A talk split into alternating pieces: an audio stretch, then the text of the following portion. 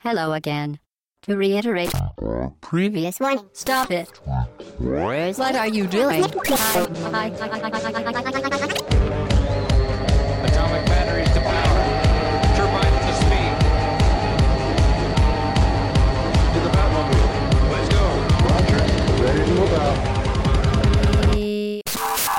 Au bas gauche droite.fr, vous écoutez le podcast et c'est la session 111, 111.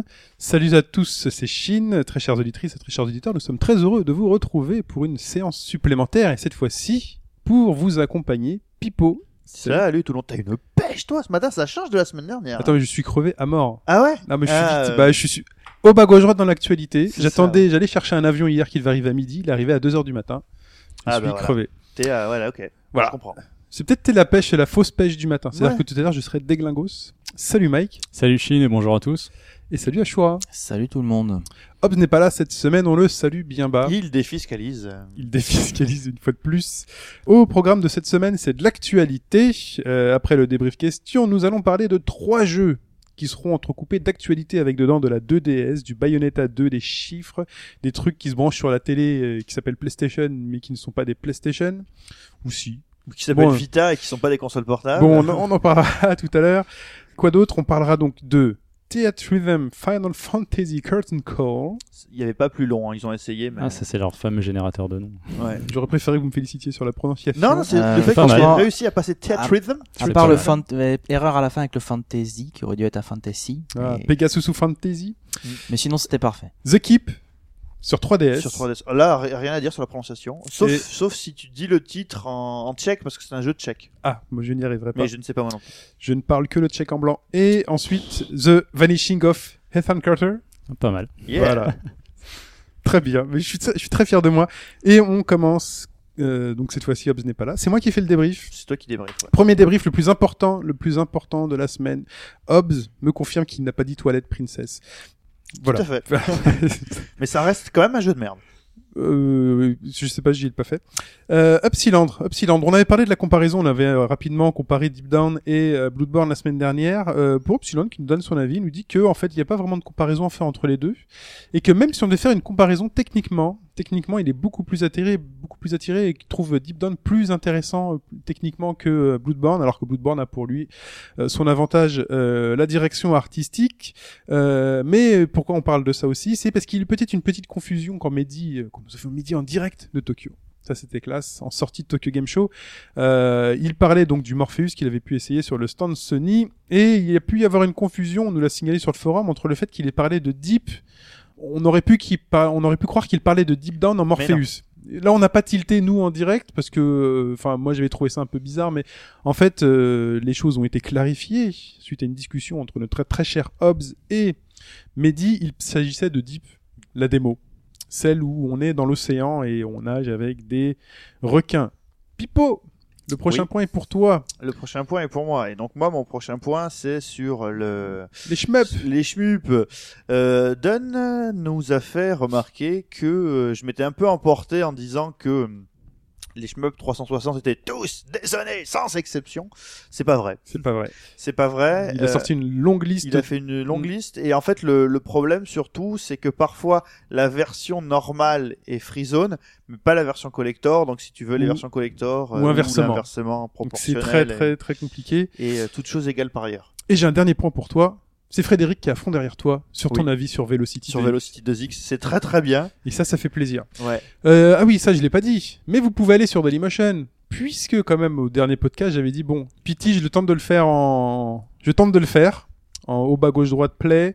Euh, et ben c'est fait, je me suis chié dessus. Donc je suis allé au Garage Kit, hein, vous avez pu voir Garage Kit. Mm. Donc si vous ne l'avez pas vu, toujours pour nos stats fantastiques, vous allez sur Dailymotion et vous cherchez au bas gauche droite. Voilà, euh, tout attaché dans le moteur de recherche. C'est vrai qu'on est difficilement trouvable.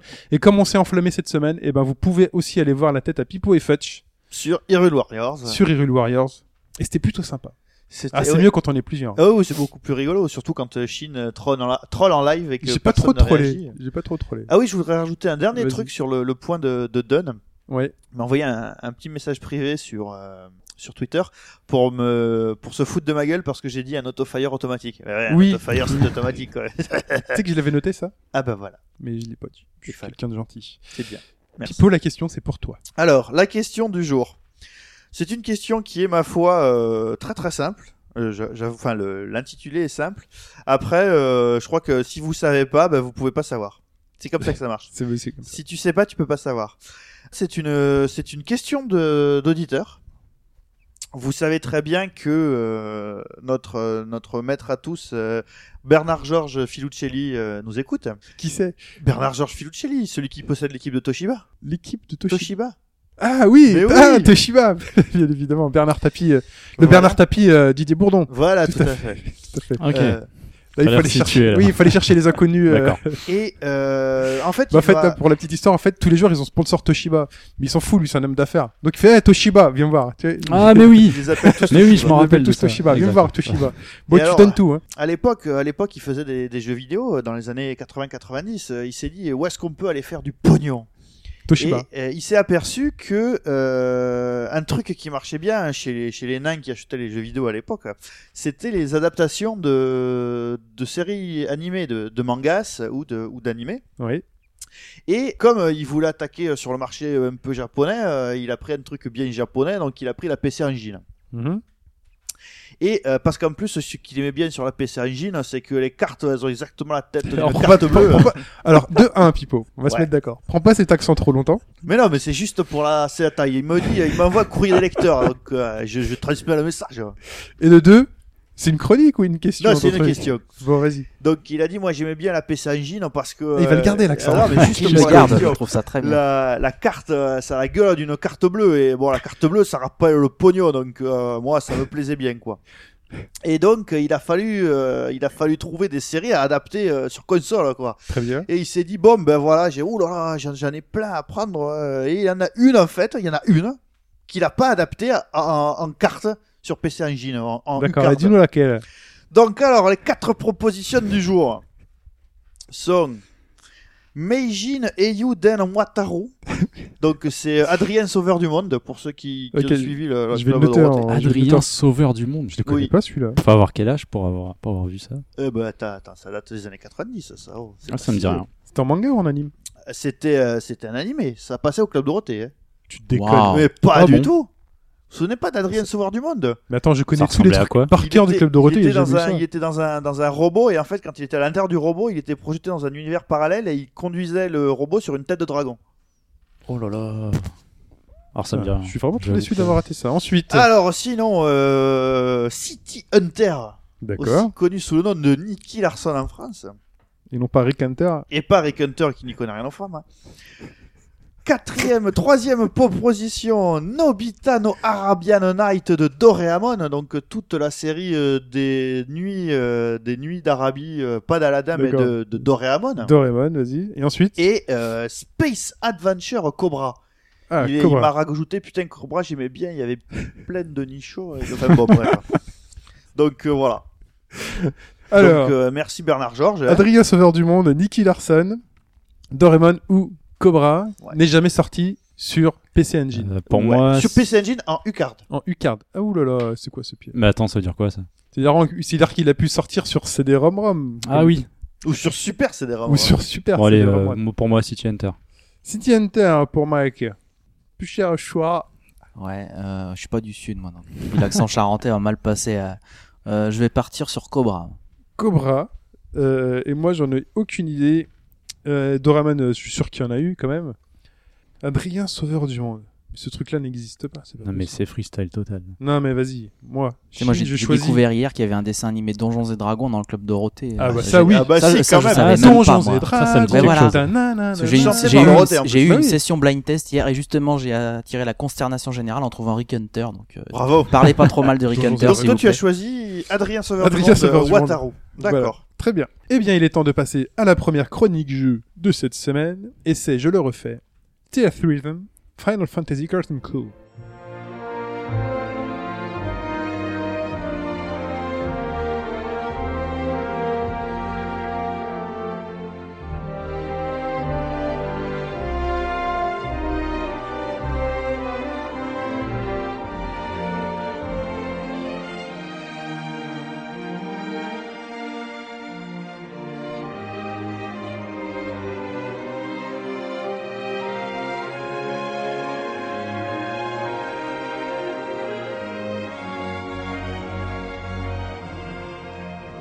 Extrait musical, très cher à choix, pour un jeu musical Absolument, un jeu de rythme. Theatrism Final Fantasy. et de théâtre. Et de théâtre un petit peu, mais Bon. c'est moins important. Euh, Theatrism Final Fantasy Curtain Call euh, ici, puisque donc il, est- il y a quelques années déjà était sorti le premier Theatrism Final Fantasy qui était euh, bah, qui reprenait, qui était déjà sur ce concept-là, donc de de jeu musical sur la licence Final Fantasy, donc avec un avec une patte graphique un peu bizarre, avec ces petits personnages qui ont un peu des têtes de poupées, avec des avec des gros yeux et des visages un peu vides. Que je n'aime absolument pas. C'est Je pas- suis c'est- assez d'accord, ouais. Ça passe ou ça casse. C'est particulier, moi ça va, j'ai réussi à m'y faire, mais euh, voilà, pour resituer un petit peu, parce que en fait ce, ce, ce Curtain Call n'est finalement, on va dire que c'est une version 1.5 euh, du précédent, donc pour vous resituer un petit peu dans les grandes lignes euh, ce qu'est euh, Theatrism, donc vous avez, euh, c'est un jeu de rythme avec trois gameplays différents. Vous avez le gameplay, on va dire, euh, un petit peu classique, ou qui, qui représente des combats, c'est-à-dire que vous avez vos quatre personnages, vous Mhm. choisissez vos personnages avant de commencer la partie, donc vous avez tout le choix sur la- toute la licence Final Fantasy, même si on en débloque au fur et à mesure. Et Vous vous a- même jouer des méchants. Euh, oui, pas au début par contre. Oui, pas au début, sur- ouais. Et donc en fait vous avez des et vous avez des petites euh, des petites pastilles de, de couleurs qui arrivent de, de la gauche et puis il faut appuyer au bon moment. Donc vous Mhm. avez les trois, vous en avez trois, c'est la, la rouge où il faut juste appuyer au moment où elle arrive, la verte qui se prolonge, c'est un petit peu comme ce qu'il y avait dans dans les Oendan ou Dans bah, ouais, appuyé, ouais. faut rester appuyé jusqu'à la fin et puis la jaune qui en fait a- indique une flèche avec une direction et Mhm. il faut euh, orienter votre stylet ou votre stick c'est c'est quand même la petite nouveauté c'est que dans le premier on ne pouvait jouer qu'au stick là maintenant si on veut on peut aussi jouer au bouton et ne- euh, au stylet stylet. pardon dans le premier et là maintenant on peut on peut y aller au bouton et au stick ce qui est je trouve un petit peu plus pratique. Le premier était sorti sur euh, 3DS C'était aussi 3DS aussi, ouais. et il Ah. est sorti sur iPhone et iPad un peu plus tard. Ouais, en version euh, épurée. ouais. Ouais, tu trouves que c'est plus facile de jouer au bouton et au stick que Alors ça dépend du mode de jeu. Celui dont je viens de parler, qui est le BMS pour Battle Music Stage, euh, qui en fait, euh, ouais, c'est- et c'est bah, c'est généralement le, le mode de jeu pour les musiques de combat, justement les musiques de boss, où en fait vous avez vos quatre personnages, vous avez un ennemi qui est à gauche de l'écran, et mieux mieux vous jouez, plus vous êtes dans le rythme, plus vous allez tabasser votre ennemi et avoir de chances de, de le dégommer rapidement. Pour ce mode-là, je sais que moi, en tout cas, j'ai trouvé le, le jeu euh, bouton plus euh, stick plus pratique. D'accord. Par contre, il y a l'autre gros mode de jeu qui est le Event Music Stage. Donc là, c'est plutôt sur des musiques un petit peu plus calmes, genre les musiques de la, de la carte du monde, euh, ou quand vous vous promenez dans une zone. Ouais, typique- c'est très très très relaxant. c'est beaucoup plus relax. Là, vous avez un seul personnage qui se promène, Mhm. qui avance. Et pareil, vous avez toujours le rouge, les, les, les triggers rouge, vert et jaune. Sauf que la petite subtilité ici, c'est que les verts, en fait, ils, euh, ils bougent comme ça Ah, il verticalement. un truc, il fait un Ils truc ont avec son doigt. Voilà. avec, votre stylet, en fait, vous devez monter, descendre pour bien suivre la, la la, ligne, tra- la trajectoire de la ligne, qui n'est plus droite comme elle peut l'être dans les. sinusoïdale. entre. Elle pourrait. Elle pourrait être sinusoïdale. Ou cosinusoïdale. Parce- mais n'entrons pas dans les dans les mauvais souvenirs. Et là là pour le coup ça c'est quand même beaucoup plus pratique au stylet parce que au stick arriver à suivre bien euh, en Bah, haut en oh, bas c'est quand bah, même moi plus du coup dur. je joue pas mal euh, pour revenir sur ce que disait Pipo je préfère aussi le, les boutons mais ça dépend de comment je vais jouer si je suis dans un canapé ou quoi et que j'ai la console dans les mains je trouve qu'au stylet c'est ingérable parce Ah que il y a plus ou moins des vibrations mais du coup euh, au niveau du stick enfin ça marche très bien parce que il me semble euh, avoir compris qu'il y a une sorte de marge d'erreur si tu le Oui. fais sur les vagues il Je est sais beau- que sur il est les vagues, c'est très facile près, en fait c'est comme s'il était aimanté par rapport à la vague Ouais. du coup c'est un peu plus Ah, simple c'est du euh, cheat en plus. hein. Bah, les, les vagues, par contre, C'est adapté au- tu, tu fais au gameplay, critique, quoi, critique, critique, puisqu'évidemment vous avez une note à chaque fois- à chaque euh, à chaque trigger qui arrive, vous avez raté, mauvais, bien ou critique. Mhm. Et euh, les critiques pour le coup sur la ligne euh, sont quand même super faciles à avoir. D'accord. Ensuite, hein, dans le premier Theatrism, d'ailleurs je me corrige, ce n'est pas le Event Music Stage dont j'étais en train de parler, mais le Field Music Stage. D'accord. Le Event Oui, Music. Stage était, euh, était très présent dans, le- dans le premier euh, Theatrism en fait. Il y avait euh, le mode de jeu prin- principal. En fait, vous choisissiez un Final Fantasy, peu importe lequel. Vous commenciez par générique du début. C'était un mini-jeu sans réelle importance. Fallait juste appuyer au bon moment, Mhm. euh, mais ça, ça comptait pas trop. Ensuite, vous aviez euh, un, un- je crois que c'était le Field en premier, donc celui dont je viens de parler. Vous aviez le Battle, mais vous aviez aussi le Event Music Stage, donc qui là est encore autre chose. C'est généralement les musiques des cinématiques, typiquement le Eyes on Me de FF8 ou des Mhm. choses comme ça. Où là, en C'est fait, pas de Tupac. non, c'est pas celui-là. Ah, ça, je pense que ça serait moins bien passé avec cette musique-là. Et où là, en fait, donc toujours pareil, vous avez votre rouge, votre jaune, votre vert, sauf que là, c'est beaucoup plus simple. En gros, euh, vous appuyez où vous voulez. Le truc, le, le curseur se promène sur l'écran, il vit sa vie, mais vous n'avez pas à le suivre. Vous avez juste à appuyer au moment où on vous le demande. Mhm. Dans le premier, ça n'avait déjà pas grand intérêt, c'était très contemplatif. Ils l'ont compris puisque là maintenant dans celui-ci c'est vraiment devenu des, des bonus, hein, des Bah, petites c'est pas. galéjades Enfin, moi, je donne trouve, quand t'as été que c'est gentil. le mode, de, le mode de jeu le moins intéressant. Ouais, clairement. Dans le sens où euh, en fond, t'as une cinématique, mais tu peux pas en profiter parce que t'es concentré sur les. euh, Bah ouais. Bah, un petit Sur peu les plus petites justement parce que t'as t'as juste à appuyer où tu veux. Donc on Et va c'est très calme. c'est- Enfin, ça ressemble vraiment à un clip et euh, moi je vois pas trop Ah, c'est l'intérêt de mode. carrément un clip. Bah justement, il y À en avait pas faire des points et débloquer deux trois trucs. Oui, donc c'est vrai, les, autant les event music stage, effectivement, bon, c'est des cinématiques, donc euh, c'est déjà un peu dur d'en profiter, alors que c'est souvent des moments clés de l'histoire. Les deux autres modes, donc euh, le field et le battle, vont eux aussi quand même raconter l'histoire du jeu à leur manière. C'est-à-dire que typiquement, si vous jouez à, si vous faites un battle music stage de, de FF7, euh, si vous prenez celui de la fin, vous voyez Sephiroth, vous voyez, enfin, je veux dire, faut, faut, vaut mieux avoir fait le jeu auquel ça se rapporte avant, parce Mhm. que ça vous raconte qui est le méchant, qui, euh, et même là, il se passe plein de choses en arrière-plan, sauf que tu es tellement concentré sur ce qui arrive que tu peux pas vraiment en profiter en fait. Donc on est C'est, sur une euh, scène de théâtre, si je comprends bien, qui reproduit les scènes mythiques de la série Oui, Final c'est Fantasy. pour ça que ça s'appelle Théâtrisme effectivement parce que c'est comme si c'était c'est un petit peu le théâtre de FF7 là où il y avait euh, Des marionnettes. Ouais, voilà, c'est un petit peu dans cet esprit. Moi je connais pas, hein, je connais pas trop la. c'est- Donc c'est typiquement c'est uniquement un jeu de musique, enfin de, de rythme. Oui. Il y a aucun aspect scénaristique nouveau. Ah, il y a pas euh, du de tout d'aspect choix, scénaristique. euh, Non, que mais des combats. tu as. euh, Il y a un petit c'est mode la RPG, nouveauté, c'est ça, le mode quest. C'est ça. C'est un peu la grosse nouveauté et pour moi ce qui fait un peu le sel du jeu puisque ça te donne pas mal d'objectifs à remplir.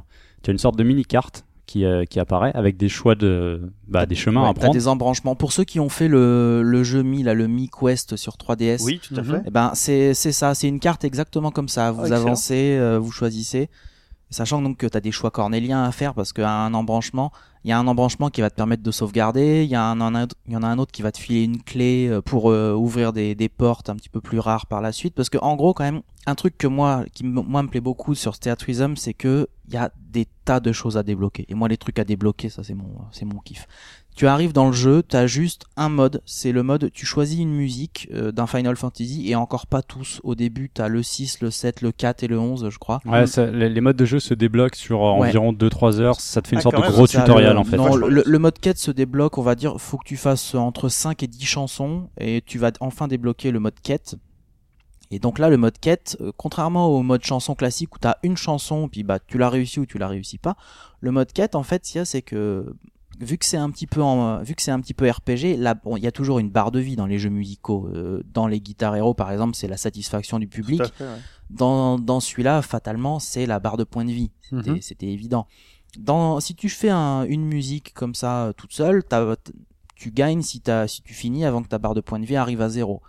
Dans le mode quête, c'est un petit peu plus vicelard que ça parce que pour finir une quête, il y a entre 5 et 10 chansons, on va dire, peut-être même plus dans les niveaux les plus élevés de difficulté que j'ai pas encore atteint. Le truc, c'est que tes points de vie ne se régénèrent pas entre deux chansons, sauf si Ah, tu donc utilises des objets. Bon. Parce que pareil, Final Fantasy oblige, quand tu réussis ta chanson, t'as pas juste la satisfaction d'avoir fini ta chanson. Tu récupères des objets, tu récupères des cartes à collectionner, De l'expérience tu pour tes récupères de l'expérience pour tes personnages, et plus tes persos ont un niveau élevé, plus ils vont taper fort quand tu vas réussir tes notes, et donc tu vas battre plus d'ennemis plus rapidement. Et apprendre des capacités. Tu peux aussi mettre jusqu'à 4 capacités liées euh, à des points de compétence. Donc tu as un point de compétence, tu as un total. Sérieux? En fonction, Ouais. de- ouais, en fonction Ouais, des ouais, capacités que tu choisis, tu peux pas dépasser ce total, donc ça va influer sur tes choix, puisque chaque compétence a un coût. Et dans, euh, dans les combats, ça va, euh, bah, ça va ça. influer soit sur tes stats, qui- sur les stats de l'ennemi. Par exemple, t'as as des compétences qui s'activent au début du combat, t'as as des compétences Lightning, par exemple, elle a une compétence contre qui est très bien, c'est que si tu commences à être un peu en panique et que tu te foires trois fois de suite, que tu Mhm. rates trois notes d'affilée, Lightning va quand même filer un coup à l'ennemi, c'est que ça te laisse un petit peu le temps de, de te reprendre. Il y a des tas de petites compétences comme ça qui souvent sont assez adaptées C'est bizarre qu'elle ait pas la compétence personnage. geindre. C'est-à-dire que dès qu'il se passe un truc, elle geint. C'est peut-être pour plus tard, mais euh, en tout cas voilà, il y a plein plein de choses à débloquer. Il y a des invocations aussi, c'est-à-dire que à la Et tu choisis euh, quand tout ça se déclenche ou c'est Non, alors pour le coup, les invocations, par exemple, euh, en fait, euh, t'as, dans, en combat, t'as vraiment, c'est la vraie invocation, c'est-à-dire vers le milieu de la chanson, si tu rates pas les notes qui sont avant, tu passes en mode invocation. Et euh, de base, ton invocation, c'est le petit chocobo qui fait pas mal du tout. Et si tu réussis une série de notes, à la fin de la séance d'invocation, c'est sur 15-20 secondes, hein, le chocobo attaque l'ennemi. Seulement, à la fin des combats, donc comme je disais, tu récupères des objets et des fois tu récupères des cristaux qui te permettent de remplacer le chocobo par d'autres. Par exemple, moi j'ai là j'ai eu Bahamut, j'ai eu le chevalier de la table ronde très rapidement d'ailleurs. Ah ouais, c'est un peu bizarre dommage, vu que ça. c'est l'invocation. C'est hein. marrant, moi il me semblait que les, euh, les invocations étaient liées à ton personnage leader. Parce que d- au début tu ne les choisis pas, j'avais pris Tifa, euh, elle invoquait, Ah, bah, moi j'ai euh, pris Cloud. elle invoquait que- Ifrit, ensuite j'ai mis Squall, et là il invoquait Shiva. Ah ouais, bah moi j'ai pris Cloud et pour le coup Cloud invoque le chocobo. Bah Donc, peut-être que voilà, standard lié est liée au personnage. Et en fait, tu peux t'équiper un objet pour toute ton équipe. Tu peux équiper un objet. Donc ça peut être une potion qui va te sauver la, la mise si t'es en train de te faire défoncer, mais ça peut être justement euh, changer ton invoque. Sachant que, euh, par contre, sur les sur les field music stage, donc quand tu te promènes dans la campagne avec la petite musique calme, là pour le coup, je pense que c'est forcément un chocobo qui arrive. Oui. Et euh, en fait, c'est que c'est juste pour aller un peu le plus vite. but, le but du film Music Stage, c'est de le terminer le plus rapidement possible, parce que plus tu le finis vite, plus la récompense à la fin sera élevée. Et quand t'as le chocobo, le chocobo, bah, il trace, hein, comme dans tous les Final Fantasy, et donc t'es content. Les notes sont un peu plus dures à atteindre parce qu'elles arrivent plus vite aussi, mais par contre, si tu gères, tu gagnes un Et temps donc le mode il est, il est toujours sur scène aussi. Bah, Ou t'as la, la, décors la- qui- la scène, c'est vraiment, c'est l'idée de fond, mais tu t'en Ouais, rends pas la- vraiment la scène, compte, on va dire fait, que c'est hein. le hub euh, du jeu quoi. Ah d'accord. C'est ça, parce que à la base, toi, la, la carte que tu vois, c'est tes personnages, les ennemis, euh, un fond derrière. C'est quand pas les un ennemis apparaissent, c'est comment? C'est sur une scène, toujours avec des, décors en carton pâte euh? Ah bah les ennemis sont un peu stylisés tout On pareil. pourrait ouais, l'imaginer comme ça, mais c'est c'est pas trop le cas. Disons que t'as un fond, toi t'es à droite, eux ils sont à gauche. Mhm. Il n'y a pas vraiment de barre de vie non plus, donc on sait pas quand ils disparaissent. C'est- C'est surtout lié Oui, coup critique ou pas. L'ennemi disparaît, il y en a un autre qui apparaît, disparaît. Et dans cette mode quête, les ennemis euh, sont Dans, variés. dans, euh. dans le mode quête, en fait, donc tu termines ta, tu sais que tu vas avoir des, euh, des chansons, mais tu vas aussi avoir un boss et parfois même des mini-boss. Euh, mais en gros, voilà, à moins, à moins de vraiment te foirer, en tout cas dans Mais les niveaux de plutôt, en fait, c'est plutôt un stage boss, puisque euh, sur le dernier stage, la dernière chanson liée au boss, il y a plusieurs ennemis qui défilent. Moi, je pensais qu'il y avait vraiment un gros monstre où il fallait, Ouais, je ouais, sais pas, ça- se sortir vraiment. euh, ça m'a surpris aussi, c'est-à-dire qu'en gros, le, le boss, des fois, tu le défonces avant même la moitié de la chanson. Ouais, c'est et, ça. Euh, et ça continue. Et après, t'envoies des imps à défoncer ou... Bah en fait, tu as des mini boss ou des ou des minions habituels. Oui, qui, qui vont augmenter un peu tes. Ça n'a rien de particulier, c'est c'est peut-être juste un morceau euh, un peu plus difficile, peut-être un peu plus péchu. Ouais, mais tout. après, faut voir qu'on, enfin, là, c'est, on parle quand même du relativement début du jeu. Il y a trois niveaux de difficulté. Hein. Donc, le niveau facile, c'est très bien pour s'acclimater. Seulement, en termes de rythme, c'est pas du tout gratifiant Non, parce ouais. que ça suit à peine la chanson. Ça devient vraiment intéressant à partir du mode normal, qui commence quand même déjà à être un peu plus chaud sur certaines chansons. Moi, ça m'est arrivé de me faire déborder. Le mode difficile, j'ai même pas testé encore, mais à mon avis, euh, Il est, il est assez. mais voilà, le mode, le mode Il a- il facile, faut pas s'éterniser dessus. C'est bon pour une petite demi-heure pour découvrir, quoi. Et j'ai cru voir passer sur Twitter des gens qui demandaient à se battre. Oui, le mode versus. une des nouveautés, Ah, ouais. C'est le dernier mode que tu débloques, le mode versus, où là en fait, moi ça m'est arrivé ça en, en mode quête. À un moment, je suis tombé sur un ennemi et je comprenais pas. Il avait changé les icônes devant mes personnages et en fait les, les, les fameuses icônes flèches dont je vous parlais où faut appuyer sur le, dans la bonne direction au bon moment, Mhm. je comprenais pas. Entre le moment où elle partait du boss et le moment où elle m'arrivait, elle tournait sur elle-même, ce qui fait qu'il fallait bien aller regarder jusqu'au dernier moment parce que sinon tu te plantais Ah ouais. c'est dans huit directions. Si tu fais la si tu fais haut au lieu de faire diagonale euh, au Mhm. droite, euh, c'est foutu quoi. Et là justement, c'était super chiant parce que tu les voyais qui faisaient comme ça, qui tournaient sur elles-mêmes. Et je me suis dit mais c'est quoi ce machin? Et j'ai compris dans le mode versus.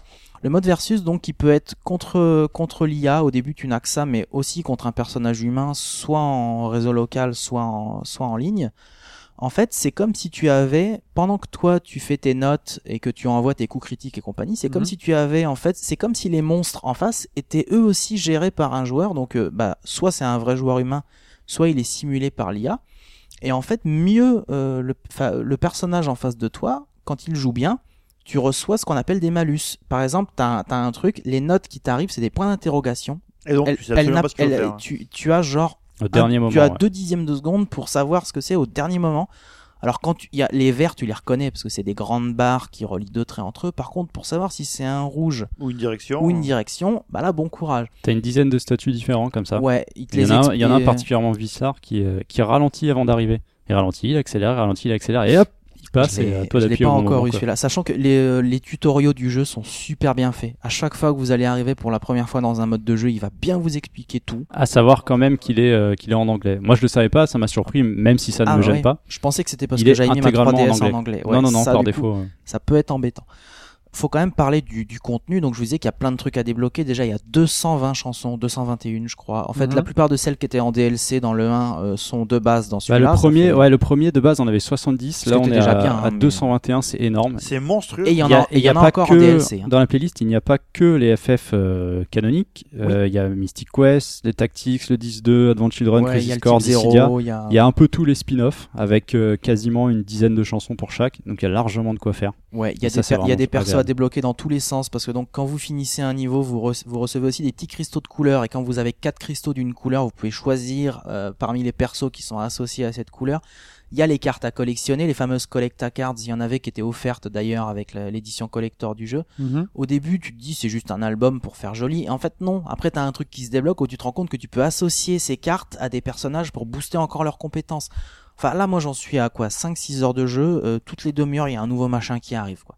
J'ai cru comprendre qu'après, on pouvait fusionner les cartes pour les rendre encore plus puissantes. Enfin, c'est juste, ce jeu, c'est un plaisir de collectionneur. Et si vous aimez, euh, déjà, si vous aimez la musique de Déjà, jeux faut aimer vidéo, Final faut le faire.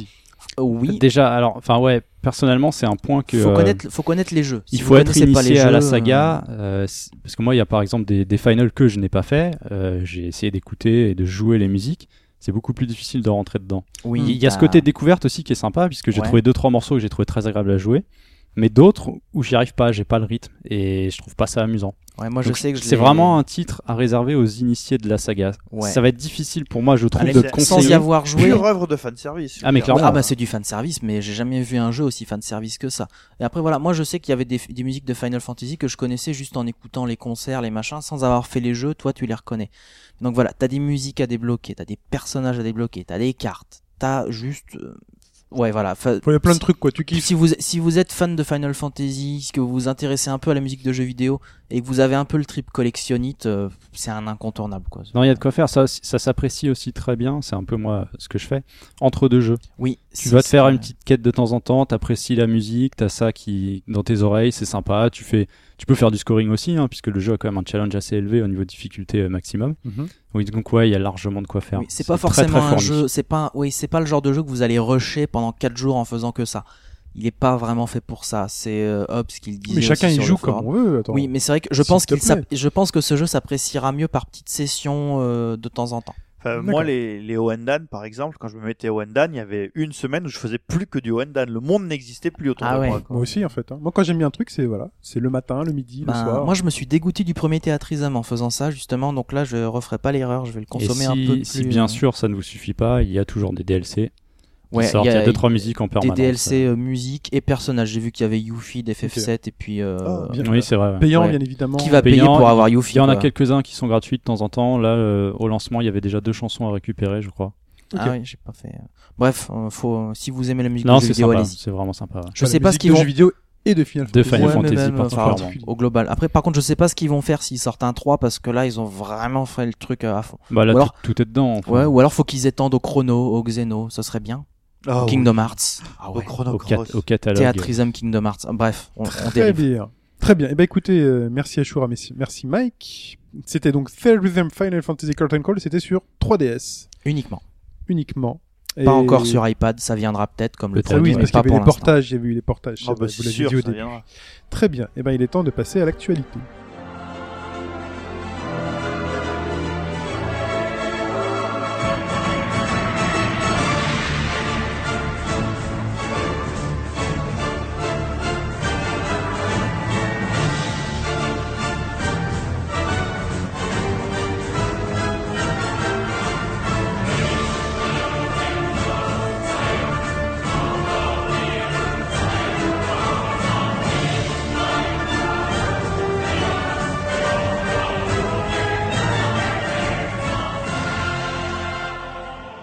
Et cette partie actualité s'ouvre magistralement sur un extrait sonore de Bayonetta 2, aka le Gum of the Year, Gum of the Year, la gomme de l'année, la gomme de l'année. le Game of the Year, bah, c'est de cette année. Voilà, c'est le GOTY ou pas Euh, pour Pipo. on- non, pour, Non, pour moi, c'est c'est Pour. Pipo, c'est déjà fait. C'est- Voilà. Mais il sait pas, il sait Faut pas parce qu'il n'y a pas encore joué. En tout cas, Bayonetta 2, pourquoi est-ce qu'on en parle dans cette partie d'actualité? C'est parce que Parce que Bayonetta 2 donc, est déjà sorti au Japon depuis le 19 septembre. les chanceux. Voilà. Et euh, il s'avère que Bayonetta 2 se vend mal. enfin, se, se vend pas à la hauteur des notes qu'il reçoit. Sans surprise, j'ai envie de dire, malheureusement. Ouais. Alors, c'est là a que je vais mettre euh, un- un bémol, il- mais vas-y. Il a eu, euh, donc il a vendu 33 000 exemplaires en première semaine. Il faut savoir que le parc installé au Japon de Wii U est de 2 millions de machines.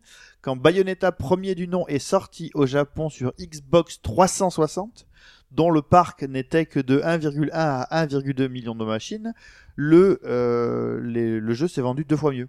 Très bien. Et c'est là que je fais mon objection. Cette première semaine, qu'est-ce que c'est? C'est samedi dimanche. Voilà. Oui. C'est deux jours. Bah oui, mais c'est pareil. Tous les premières, toutes les premières semaines sorties de Media Create, c'est pareil partout. Souvent, c'est ça. hein. Un Oui. Smash Bros Ah, fait si. 1 million sur deux jours. Non, Ouais. c'était sur trois ou quatre. Ah non, je non, crois Smash pas. Bros, c'est sur deux jours. C'est sur deux jours. Ils ont passé 95% de, du, du stock euh, en deux jours sur Smash Bros, ça c'est sûr. hein. Enfin bon, il reste quand même troisième au top des ventes. Parce que Oui. quand- si on s'intéresse Oui. au décret, il Si on est derrière semaine, Smash, euh, oui. il est derrière euh, Il n'y a pas encore un Yokai Watch devant. si Yokai, ouais, Yokai Watch. Ah. Toujours là. Voilà. changer. Donc, Moi, je, euh, je m'en fais pas. ah Jeu de qualité, il aura Bah, son au succès. Japon, euh, probablement pas. Après, à l'international, euh, ouais, je pense qu'il peut faire un bon score. ouais, faut, faut espérer qu'il a, qu'il arrive à être, euh, à être million seller. Alors au Japon, ça c'est pas gagné parce que les million sellers au Japon, Million a seller, même mondial, à peu près que Nintendo qui arrive. Et euh, mais voilà, sinon ce qu'on peut dire aussi, c'est qu'il a eu 38 sur 40 sur Famitsu.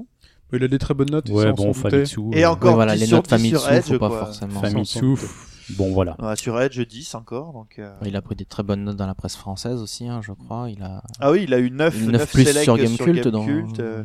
Enfin voilà, on l'attend tous avec. euh, moi j'ai les pommes moites quand j'en parle. hein. Je- Il est précommandé en ce qui Faut me pas- concerne. mais, édition Moi aussi, c'est précommandé. D'ailleurs, on peut dire que si vous avez commandé sur Amazon, vous l'avez dans le fion pour l'édition première. Si j'ai bien compris. Ah, ils ont- passé. Pourquoi ils ont annulé des, des commandes? Ils ont eu Mm. quasiment tout annulé, à ce qui, à ce qui paraît. Si j'ai bien compris ce qu'ils disaient sur le forum, ils annulent tout Donc parce ça, aurait- que ça ils aurait ont été pas une vraie exclusivité Micromania, non? Bah, je sais pas, moi je l'ai à la Fnac, ma réservation, Ah, et bon, ils m'ont bah, pas tu l'as. contacté. Et ils ont Mais- pas intérêt parce que sinon je dis dédommagement, euh, je l'avais déjà fait pour un FIFA, souvenez-vous.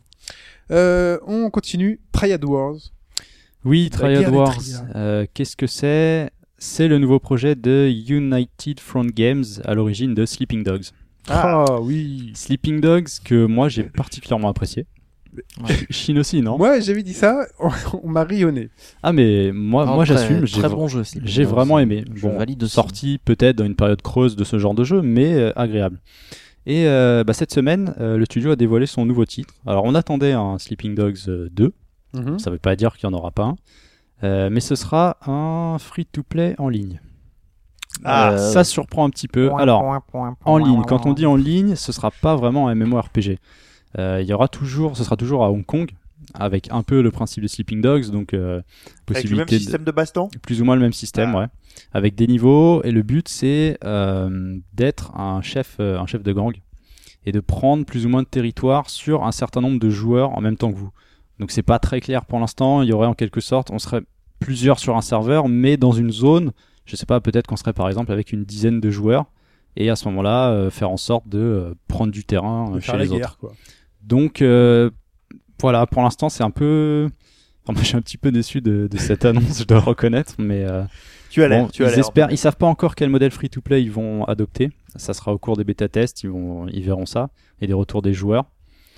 Mais ouais, euh, un peu sceptique. Bon, il y en a qui ont tenté de leur poser la question pour Sleeping Dogs 2, ils ont pas répondu. Et donc on va en profiter pour parler tout de suite de Sleeping Dogs, qui revient cette fois-ci, donc c'est pas un 2, mais en Definitive Edition le 10 octobre, donc c'est très bientôt, sur PS4, Xbox One et PC. Et là, c'est- là qu'on peut la replacer. On peut essayer de la replacer. Chut, hop. Si vous n'avez pas fait Sleeping Dogs sur la précédente génération, là vous avez la version euh, 1080 euh, La version complète, ouais. euh, Mais avec tous les DLC. est-ce que ça veut machins. dire que du coup sur PC, sur PC, la première version est déjà sortie? Ah oui, moi je Oui, oui. PC est la seule plateforme avec les deux versions du jeu. Quoi. Bah, en fait, euh, il n'y a pas de précision sur la définitive édition PC, mais euh, enfin moi je prends pas de risque en disant qu'on l'a déjà. hein. Il est régulièrement en solde, euh, vous le, vous le chopez à 10 euros, Hmm. ça vaut pas le coup, je pense, sur le de, trailer de le qui a racheter été- maintenant. Sur quoi. le trailer qui a été dévoilé, moi je vois pas de différence C'est même, énorme. mais c'est même moins joli que la version PC en fait. Ah, je sais pas. Enfin, moi, je- enfin, c'est pour moi c'est moins abouti. Bon, on sait que les consoles, les nouvelles consoles ont aussi leurs limites. hein. Le jeu sera peut-être plus fluide, mais ce qu'ils mettent en avant, euh, pour moi, ça a été déjà sur PC en fait. Ouais, mais plus, après, soi-disant la- plus de foule. La euh, comparaison, il vaut de mieux la faire entre, entre la, la gêne précédente de Ah, mais ça, c'est console et clair. la gêne Mais si actuelle. vous le, le si vous PC, l'avez ça pas fait, tout. c'est- Quoi qu'il en soit, oui, ça vaut le coup. Alors s'il est pas trop cher, fait- enfin même s'il est, enfin, Mais C'est- c'est 50 euros. c'est pas le meilleur jeu de l'univers, mais c'est un jeu ultra plaisant, comme j'ai déjà dit, à la fois dans les combats, euh, dans la conduite, il est sympatoche. La conduite à, à droite, c'est assez marrant. Ou Ouais, à gauche, voilà, bon, plus, voilà, mais- avec les ralentis. Enfin, il, fait- à il droite, fait on plein de choses différentes. Il fait plein de choses différentes et il le fait bien. Le système de combat est vraiment bien. Après, je me- ouais. le timing est quand même un peu discutable parce que bah il y a l'édition euh, Super HD de GTA V qui arrive dans Un très mois peu plus de tard, temps ouais. aussi. Mais c'est pas le même genre de jeu. C'est deux jeux bien différents. Là, vraiment, vous allez jouer à Ah, Sleeping Dogs pour les. à les mettre en concurrence. Non, parce que vous allez jouer à Sleeping Dogs pour les combats au corps à corps qui sont, euh, Ouais, qui sont juste magistraux qui sont, en fait. qui sont bien foutus. Qui sont vraiment. l'am- euh, l'ambiance Au de contraire, Dogs au contraire de la conduite aussi. que moi j'ai trouvé. Là, vous êtes. Bruce Lee, hein. Là, vous arrivez, vous êtes sur une La place. euh, Ah, Il y a c'est 1000 horrible. il y a Ah 1000 oui, dealers, non. il t'arrive dessus, On tu est- fais OK les gars, tu vois. Ça a rien à voir avec les combats de C'est- clochard de GTA V. C'est Ah, surtout horrible quand tu as des missions courses où Ah. l'IA est complètement cheatée et toi tu te bats mais tu sais pas ce que tu fais. Ah moi j'ai fait casser ma manette plusieurs fois. Enfin bon, Mais bon. ne parlons pas de ce jeu trop longtemps. Euh, Blizzard, Blizzard abandonne un projet. Le projet Titan. Quoi Ça C'était fait le eh successeur ben, de WoW quand même. hein. C'est ça la question, c'est que le projet Titan, ça fait plus ou moins 7 ans qu'il a été annoncé, pas officiellement. Bon, il y avait des bruits de couloir et on a C'était appris. des sacrés bruits quand même parce qu'il y avait des articles Ouais, c'est quand même des gros bruits. Ça devait être le prochain gros MMORPG de Blizzard. Donc, euh, bah, un jeu Blizzard, c'est souvent très attendu. Mm. On- peu. Il y a quand même euh, une certaine euh, qualité chez eux. Et bah, le projet Titan est définitivement annulé. Au Ce bout de qui 7 ans, comme ça. Ce qui est pas forcément surprenant parce que la presse s'interrogeait déjà au fur et à mesure. Il disait mais WoW marche tellement bien, même si un peu moins bien en ce moment. Mais il disait co- est-ce qu'ils vont vraiment prendre le risque de bazarder WoW et de tenter d'im- d'imposer autre chose à la place, de se vampiriser eux-mêmes? Euh, Au moins avoir un projet en backup. Ouais, mais euh, non, mais ils l'ont. T'inquiète que dans, dans un an, ils annoncent World of Starcraft et puis voilà quoi. Ah bah merci, là, au Il y, a, revoir. il y a ça aussi. Il y a le fait que euh, tourne autour de trois licences Warcraft, Starcraft et Diablo. Là, ça aurait été quelque chose de, de- de complètement nouveau, puisqu'on a eu quelques bruits de couloir. Il y a des, des gens qui ont vu le projet pendant ces sept ans, qui ont laissé passer deux, trois choses. Ça aurait été un titre euh, futuriste, euh, science-fiction, mais futur euh, assez proche. Trois factions, cinq classes, avec des ambitions assez, assez grandes. Par exemple, la journée, ton personnage travaillait mhm. je sais pas, euh, menuisier, bûcheron, mécanicien, ce genre de choses. Donc tu C'est récoltes. Fantasy euh, Life en fait, non C'est ça Ah, ça m'a fait un peu penser à ça, ouais, c'est vrai. Et la nuit, t'es appelé à aller combattre, euh, par exemple, les armées. Donc ils avaient plein de choses comme ça. Ils voulaient mettre en place un système de famille. Euh, donc tu fondes ta famille, tu un truc avec des, des PNJ aussi. Les PNJ auraient pu te reconnaître indépendamment des autres. Si par exemple il vient chez toi, euh, je sais pas, acheter un objet et que t'as essayé de lui revendre trop cher, hop, la prochaine fois il s'en souviendra, il ira chez l'autre, il ira pas chez toi. Système Donc, de beaucoup, cocaïne beaucoup aussi, vu d'ambition. que tu bosses la journée, tu te bats la nuit, tu ne dors jamais, donc Voilà, faut bien arriver à tenir. On sait aussi que euh, le jeu a été remanié euh, en 2013 et je pense que c'est ça aussi qui a mis la Ouais. puce à l'oreille à pas mal de gens. C'est que l'équipe qui était constituée à la base d'une centaine de personnes euh, s'est vue réduire à 15-20. Mais euh, il y aurait peut-être un petit espoir parce que cette équipe de 15-20 personnes, si elle ne bosse plus euh, sur Titan, euh, tous les acquis sont pas forcément jetés en fait. Ah bah non, s'ils ont développé des assets, c'est forcément quelque C'est ça, ça va peut-être être réutilisé autre part. Il y a la BlizzCon qui arrive. Est-ce qu'on pourrait faire un lien avec? Je suis pas convaincu, mais Bon. tout n'est peut-être pas perdu, quoi. En tout cas, c'est assez étonnant Voilà, de se dire. WoW, WoW n'est pas éternel, donc forcément à un moment il va falloir Eh qu'ils ben, dégainent autre Bah, chose. en fait, Euh, c'est aussi ça le, le contre-coup, c'est qu'ils ont annoncé que euh, du coup ils allaient se concentrer sur World of Warcraft. Et moi je trouve ça un peu dommage, puisqu'à la base ils avaient annoncé 5 Bah, Ils extensions. feront peut-être une on y version arrive. euh, plus plus une version next gen un jour avec. euh, Bah là, ils vont déjà mettre, euh, enfin, améliorer un petit peu les graphismes.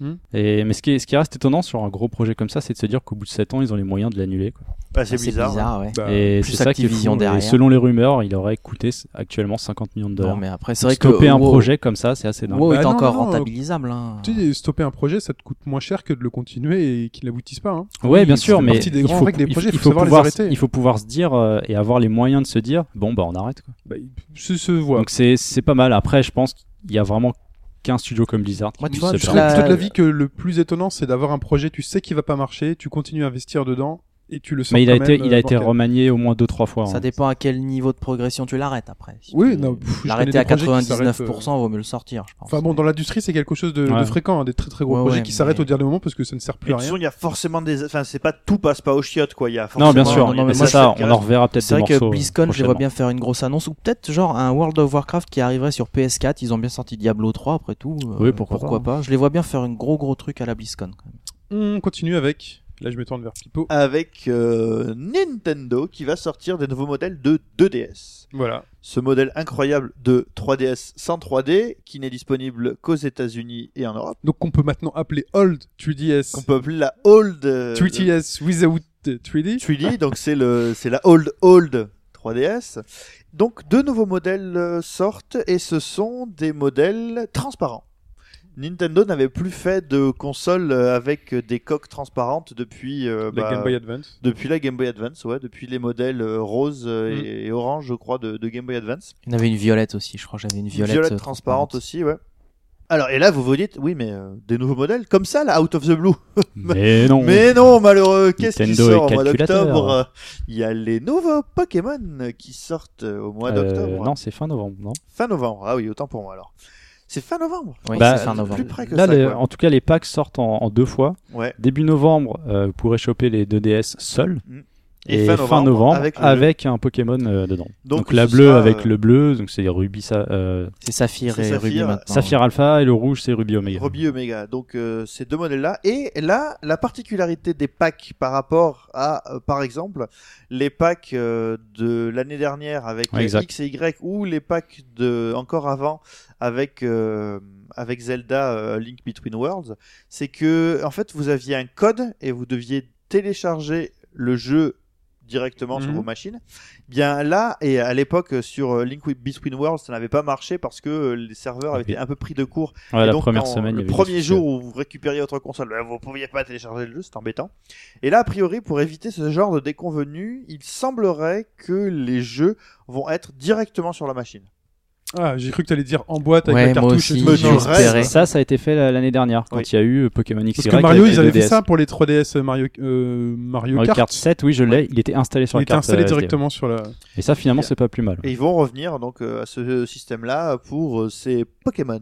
Ok, on continue avec Oli Oli. Avec euh, Oli Oli 2, qui n'est pas du tout une simulation de film avec John Birut, euh, mais euh, Tu vas pas nous la faire chaque semaine Ah bah si, je pense, tiens, on peut, on peut faire un gimmick comme ça, qui est donc une euh, simulation de skate en 2D, Mhm. avec euh, donc le premier euh, Avec Oli- une très belle réputation. avec une très belle réputation, parce que c'est un jeu qui est euh, très basé sur le skill. C'était pas Euh. un... pardon, le premier un jeu mini, non? Un PS mini? Euh, qui ensuite a été porté?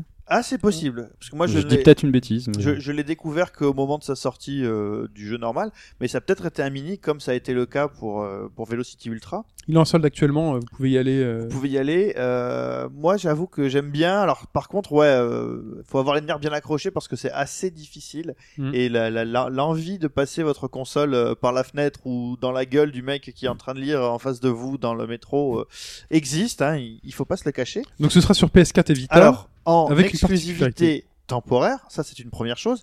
Et l'autre parce qu'il est exclusif à la Vita et à la À la Vita. PS3 et la PS3 et sur 4 le- aussi. Oui, sur le. Mhm. bah, c'est un jeu PS Vita, donc euh, c'est un jeu PSN. Donc pour le moment, il n'est que sur le PSN. Le second, temporairement, euh, restera sur euh, Vita et PS4 et sera sans doute porté, voire sur PC, voire sur Xbox One, mais ça c'est à peu près certain. Mais la particularité, c'est que c'est le premier jeu qui va utiliser la fonction qui s'appelle SharePlay. Donc euh, partage de jeu.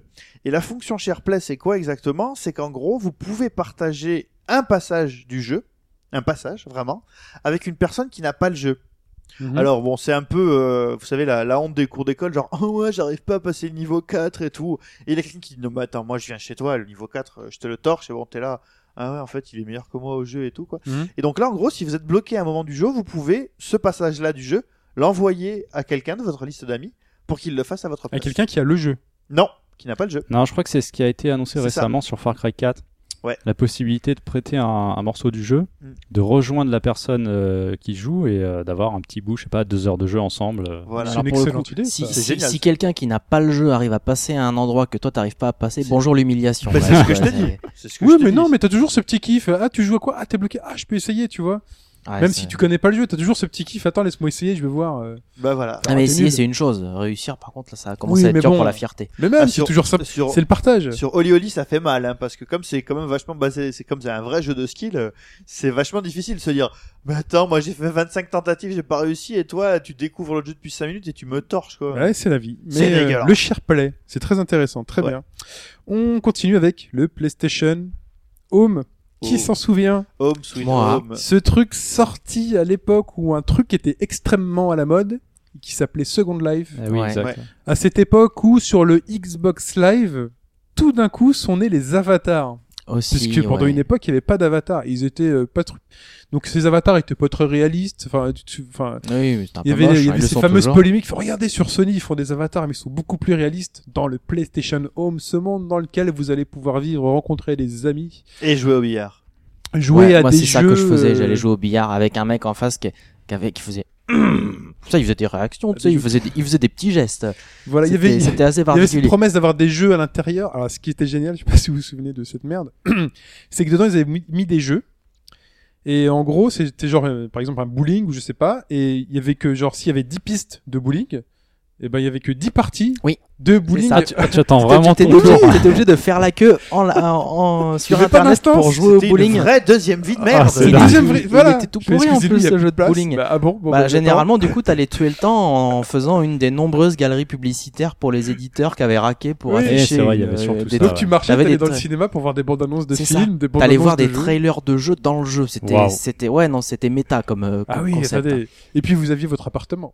Ah, vous aviez le droit d'avoir un superbe appartement Avec et des meubles payants, non Ah, bien sûr. Ah, Ah voilà. oui. Vêtements, meubles. J'espère qu'ils vont rembourser puisque ça ferme. hein. L'info quand même de ce truc-là, on Ça, se oui. fout. Oui. L'info, c'est que ça ferme le 31 C'est mars. ça. Donc désolé pour les trois mecs qui y jouaient encore. Donc si vous avez, si vous avez acheté euh, des meubles, des, des sapes et tout, vous l'avez dans le fion. Euh, Surtout ouais, il y avait des tas de. Moi, je me souviens, à chaque fois que j'y allais, Oui. c'était génial. T'avais toujours un avatar féminin. Alors peu importe qui était les derrière, et tous les crevards autour qui faisaient Ouais, des gestes, qui dansaient Un comme avatar ça. féminin, c'est ça marche aussi. Non, mais ça, ça marche dans Second Life, ça marche dans Ah oui, ça marche, ça marche tous les jeux dans ce style. Tu veux de l'or dans un MMORPG, tu prends un avatar féminin. Ah, bah, c'est- On le sait. Hein. Et on te lâche de la thune comme ça. quoi. Ouais. Ah bah, Des pas objets, spécialement, du- mais enfin, c'est les gens sont plus enclins à être euh, courtois avec toi. c'est comme ça. Donc, qu'est-ce qu'on pourrait dire Et oui, donc ça avait aussi un peu euh, énervé euh, Microsoft. Vous vous souvenez de la fameuse Game Room? Tout à fait. Ah, le Ah, truc, la oui. salle Moi, je dis ça. Ouais. Je lâche les, je lâche les dossiers, j'en glisse comme ça. Souvenez-vous, Je me souviens de la Game Room. Ouais, Ils ouais, ont je pas- l'avais Ah. testé à la sortie. ce ils machin, n'ont pas été ça- les seuls. oui, ils n'ont ça- pas été les seuls. Mais en tout cas, C'est ça vite ferme mort le aussi, ça. hein. 31. Petite news cette fois-ci euh, pour Hobbs. Et pour tous les fans de Persona. Moi aussi j'aime bien, mais je n'irai pas jusque là. Persona 4 Arena Ultimax, donc sort en Europe. Hobbs l'a dit la semaine dernière. Il a réservé son édition européenne, ça il l'a dit la semaine dernière, mais il va peut-être se raviser pour réserver sur Rise Digital, ce fameux site où on peut télécharger des jeux et puis là on peut réserver des éditions. Sur Rise Digital, on peut avoir l'édition exclusive des Persona 4 Arena Ultimax. Et pourquoi c'est intéressant pour Hobbs C'est que dedans, c'est que le goodies, donc au-delà du t-shirt pour lequel le visuel n'est pas connu, c'est qu'il y a un jeu de tarot Persona. Ah, ça risque d'intéresser des murs aussi. Ça. Ultra Ah. référence. là. Tu vois, là c'est parce que tu connais euh, dans Oui, Persona, vous avez le fameux, les fameuses cartes. Oui, les tarots. Et donc là, vous avez un premier set de jeux de tarot offert avec. Ça fait toujours plaisir. Mais du coup, euh, Rise Digital, c'est une, euh, C'est une plateforme. boutique européenne. bah là, tu peux réserver, oui, la version européenne dessus. D'accord. Voilà. Euh, on continue avec Assassin's Creed Unity. Ubisoft, dans ses mots, le dit. C'est la version la plus aboutie d'Assassin's Creed. Dans ces mots MAUX, c'est ça que tu veux dire. C'est chaque année que Ouais, on ressort c'est- ça. Bah, c'est comme l'iPhone. Hein, oui, This is the best iPhone ever. Et là, c'est le best Assassin's Creed ever. Euh, de toute façon, moi, je vais craquer un Day One sur, le, sur celui sur celui-là. Ici, c'est Paris. Mais euh, l'info, c'est qu'il dévoile le Season Pass. C'est que c'est un Season Pass plutôt riche, donc il va quand même coûter 30 euh, Quand dollars, même, ouais. 30 euros. Ah oui, c'est t'es la moitié du prix du jeu, quoi. C'est- c'est Voilà. Euh, donc, de- par contre, dedans, vous avez deux choses. Vous avez Assassin's Creed Dead Kings, donc Dead Kings, les rois morts, Mhm. euh, qui nous emmène. Je vous laisse deviner trois secondes. On sort de Paris, on passe le périph, périph nord, Et on va à Saint-Denis. À Saint-Denis, dans le 9-3. Wesh. Assassin's Creed 9.3, t'as vu Mais Bah, ouais. c'est normal, il y a des mecs en cagoule. là. Bah ouais. Les capuches, voilà. Donc Assassin's Creed dans le 93, donc à Saint-Denis, c'est là où sont enterrés les rois. Donc il y aura trois missions, euh, enfin trois missions. Il y aura trois, il y aura trois choses à faire. Ouais, ça c'est le, le petit contenu euh, du. Alors le du premier truc c'est de survivre dans le métro. le second c'est de trouver ce que tu cherches sur le marché. Je suis désolé, mais j'ai pas envie que tu t'attaques au Boliozard, j'en suis bien. Euh, et deuxième chose peut-être plus intéressante, euh, c'est qu'ils annoncent que dans ce Season Pass, vous aurez le droit de télécharger Assassin's Creed Chronicles China.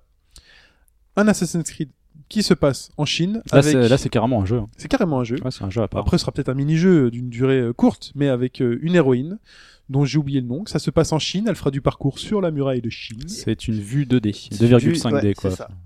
Euh, elle peut faire du parcours sur moi si elle sur voilà.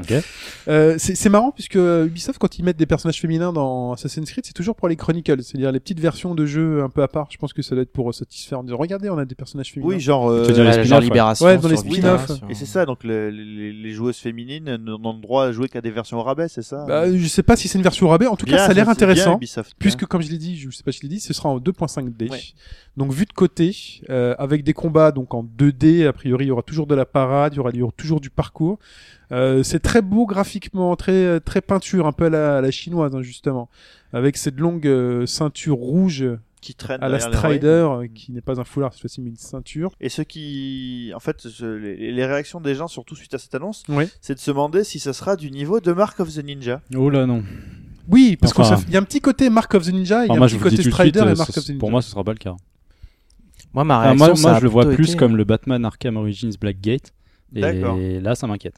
Ah, ouais, d'accord. Moi, le, Moi je le vois plus comme ça. en fait. le truc qui m'a fait du tiquer, c'est surtout que le vide, toi. hein. Bah, Voilà. Je le vois surtout comme le On Mirror verra quand Edge ça 2D sera qui était sorti, sur mais- euh, qui était sur mobile. Sur Ah, oui. téléphone. Oui, et là qui Ouais, était pas. ouais. euh, Mais, Voilà. c'est- mais sinon, ça vous choque pas que le jeu n'est même pas sorti, on connaît déjà l'intégralité des DLC. Mais je sais pas si Bah c'était. si, mais en je, fait. je crois, je crois que c'est une première, on, est, on était encore jamais allé à ce Non, non, point non. avant. Mais non, euh.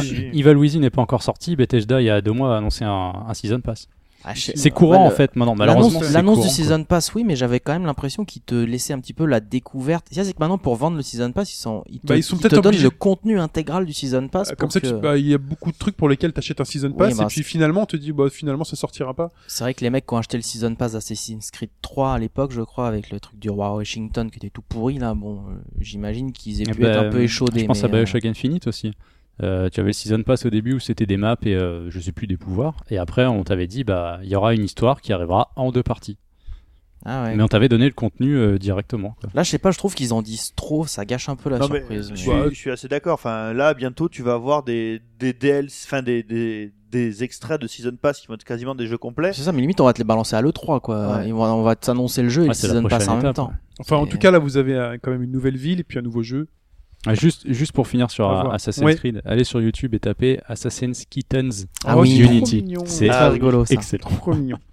On continue avec le PlayStation TV. La PlayStation Vita TV. Euh, ils ont enlevé Vita du nom mais pas en Europe. Le Vita disparaît. en fait. Ça s'appelle PlayStation TV. Mais Quel effectivement, dommage. ça permet de recadrer. euh, Donc, le l'objet. PlayStation TV, qu'est-ce que c'est exactement? Eh bien, en fait, c'est une PS Vita que vous branchez à votre télé. Et là, vous vous dites, qu'est-ce que quoi? Et en fait, non, c'est une sorte de... C'est un boîtier, donc c'est un boîtier physique, hein, Tout petit, hein, Tout la petit. taille d'un téléphone, hein, même pas. que vous allez euh, brancher à votre télé et qui va vous donner accès euh, au PSN et euh, en particulier aux jeux Vita sur votre télé. Aux jeux Vita, aux jeux ceux, à ceux qui À sont tous les euh, PS1 PS, classiques. Voilà, PS1 classique, gros, PSP classique. Tout ce que vous pourrez faire tourner sur votre Vita pourra tourner sur votre télé, à l'exception, évidemment, des jeux qui font majoritairement appel aux, aux fonctions tactiles. Oui. Alors ça, c'est pas encore très clair. Parce que ça se joue avec un DualShock 3. Ça, ça peut aussi se jouer avec un DualShock 4. Pour le Ah moment, bon oui. Ah. Ça y est Ils ont ah oui ils ont prévu le... là sur ce que j'ai lu t'as la D'accord. possibilité de jouer avec les deux. Euh, le problème c'est que le DualShock 4 quand bien même a-t-il une surface tactile si tu veux jouer à Terraway t'as un problème Ah bah oui, parce qu'il va te manquer Ouais, voilà, les deux surfaces ces jeux-là, tactiles. Terraway, Gravity Rush, c'est c'est fini. Vous n'y jouerez pas sur la Hmm. PlayStation TV. Et le fait est qu'il y a des versions qui sont rebidouillées pour être jouables sur euh, sur PlayStation euh, sur PlayStation TV donc euh, plus Vita. Et là au moment de la sortie du boîtier vous aurez des jeux alors exclusifs ouais retravaillés pour l'occasion qui ne feront pas du tout appel au tactile et compagnie. Mais par exemple vous pouvez avoir directement au moment où vous allez brancher votre console vous aurez accès à Persona 4 Oui.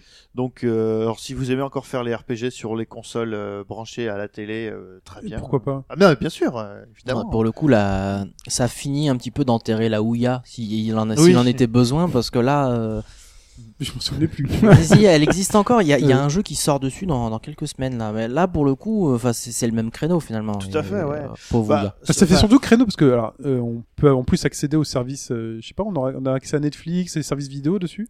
T'as accès au PSN Ouais, mais est-ce que dessus tu pourras installer des applications qui te permettent justement d'accéder à des Ouais, trucs sûrement. vidéo Ah tout bah oui, t'as t'as En tout cas, en tout cas, Parce que tu là, t'es en, peux, t'es en concurrence directe avec les petits boîtiers qui te permettent de tout faire sur ta télé. et Ouais. c'est tu peux streamer aussi euh, Ah oui, la on peut PS4 streamer. sur une autre télé. sur une autre télé dans On peut ta maison. streamer la PS4 sur une autre télé. Oui, oui, c'est vrai. Donc t'as ça. Alors là, là de ce côté-là, euh, Sony est en train de faire une. euh, Tu te souviens de la fameuse guerre de la table basse? Oui. Là, Sony est en train de porter euh, la guerre sur les écrans de la maison Sur la prise HDMI de la maison. parce que euh, du coup, là en plus avec les le, le remote play sur les, les nouveaux téléphones, la nouvelle série Z3 qui sort là, le Z3, Z3 compact et Z3 tablette, mhm. tu vas pouvoir balancer ta PS4 sur ton portable, mais euh, par exemple, euh, si tu as un autre écran quelque part à la maison branché sur le réseau Wi-Fi, tu vas pouvoir balancer ta PS4 sur un autre écran. Ouais. Alors après, après, euh, est-ce que à terme, alors là c'est, on est dans le fantasme, ce n'est pas une info, c'est un fantasme.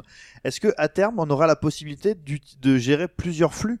C'est-à-dire que moi sur mon téléphone, euh, je joue à un jeu et toi sur l'autre écran, tu pas. joues à un autre. Je euh, pense pas. Ça me paraît- C'est le me même problème que la Wii Ouais. U. C'est le même Ah, il y aura des limites, ouais. Bah, De toute façon, ce, ce truc de, de projetage d'écran, on le fait déjà avec la Vita aujourd'hui. Je l'ai Oui. testé.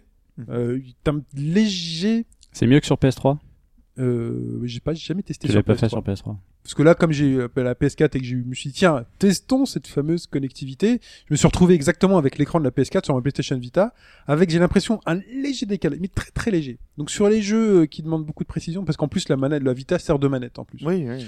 Donc, euh, mais euh, pour un rendu tout à fait euh, Et ça, convaincant. ça pourrait être. euh, alors après, euh, tout ce qui est possible de faire avec euh, avec les écrans euh, déportés. Donc là, ça pourrait être euh, énorme. Ça permet toujours de jouer quand euh, quelqu'un regarde euh, Rising Star ou Danse avec les stars et que toi tu veux finalement faire du jeu vidéo. Et l'info aussi, une des infos principales, c'est que ça sort le 14 novembre Tout à fait. Oui, tout à fait. au Ça tarif de de suite. 99 euros. C'est cher. Et dedans, vous aurez trois jeux à télécharger Worms Revolution Extreme, Velocity Ultra Ultra, très et bien. le premier Oli Oli. Donc ça vous permettra, hop, de préparer le passage pour le second. Et, euh, Ah, je trouve ça cher, 99 euros. Bon, avec trois jeux, donné, bon, ouais. des jeux qui sont pas. Un Apple TV, ça coûte moins cher que ça, tu vois, par exemple. ça coûte 99 euros. euh, 79, Apple- non Ça a baissé. Je crois que c'est 79 euros Ouais. un Apple TV. Ouais, mais euh, Apple TV, tu peux pas jouer à tous ces jeux-là. C'est vrai. Mm. Euh, en bref, en bref, euh, Alors- Pipo veut troller, vas-y troll. Vous vous souvenez de Titanfall? Non, mais Oui, sérieusement. Oui, quand même. si, si, quand même. Le meilleur FPS de tous les temps euh, pendant deux mois à peu près. euh, deux semaines, euh, voire deux jours. Et donc, euh, il s'avère que Titanfall. euh, Sachant que tu n'aimes ni Titanfall ni- ni les FPS, c'est purement pour troller les gens qui éventuellement adorent ce jeu. Ben euh, non, c'est juste parce que j'ai vu passer la news, je me suis dit Titan. Ah mais oui, Titanfall, le jeu qui allait euh, révolutionner euh, le genre euh, il y a trois semaines. Donc euh, un DLC euh, sort cette semaine qui va être sur Xbox One et PC only. Et pour les personnes qui auraient eu l'excellente idée d'acheter le jeu sur Xbox 360, le DLC va arriver un jour. Très bien. Voilà. Merci Pipo pour ce troll totalement inutile. J'espère que tu n'as offensé personne. Ah, si, je vais rajouter une petite brève par rapport à ce qu'avait dit Hobbs la semaine dernière sur Destiny, où il avait sa fameuse euh, grotte dans laquelle il faisait du loot Oui. à mort. Ça a été patché. Ça a été patché, euh, alors mais j'ai pas Mais bien compris je parce qu'il crois faut être dans le jeu. Ah, mais pour- je crois que derrière, ils ont retrouvé autre chose. Ouais, mais Ils ont trouvé une euh, autre astuce Ouais, pour ça refaire du ça loot. me fait penser à Diablo 3. Mais c'est ça. pareil, ouais. Diablo 3 où t'as toujours les, joueurs dernière. qui s'échangent une info, genre putain faut aller là, il y a un truc En tout génial. cas, et puis, il- hop, on va derrière faire c'est comme si nerfé. Hobbs- et on va hop. faire comme si Hobbs n'était pas au courant, mais voilà, ils font des choses et puis je crois qu'ils facilitent le loot avec des histoires de couleurs. Et l'histoire de couleurs de loot de, j'ai pas bien compris, mais je vous laisserai chercher. Et il y a une dernière brève sur Tokiden Kiwami. Oui, Tukiden Kiwami, qui est un peu la version suite euh, plus plus de Tukiden The Age of Demons, qui est sorti en février 2014 chez nous. Mhm. D'ailleurs, je vous redirige vers le podcast 82, c'est Hobbs qui l'avait chroniqué. Donc, euh, bah voilà, c'est annoncé chez nous pour euh, l'année prochaine, c'est plutôt une bonne chose. Et vu que c'est pas non plus une grosse suite, c'est une version plus plus, c'est toujours sympa de voir ça débarquer sur PS Vita. quoi. La, la, la PS Vita est quand même euh, vachement marquée par ce genre de. Il y a un jeu Ouais. qui sort, puis il y a un petit truc en plus, puis un petit truc en plus. Et euh, alors ça, c'était quelque chose qui était quand même très japonais. Si on prend par exemple le Fantasy Life, On avait eu la première version Ah de mais Fantasy Life. ce- Si on pour l'instant, ce ne sont. mais- oui, exactement. Mais c'est ça. Ce ne sont Oui. que des jeux. Soul Sacrifice a eu son Delta, donc Mhm. cette version plus plus. Tout Kidon, ça arrive. Monster Hunter, c'est la même chose. C'est vrai que c'est euh, c'est un truc typiquement japonais. ouais. Voilà. Très bien.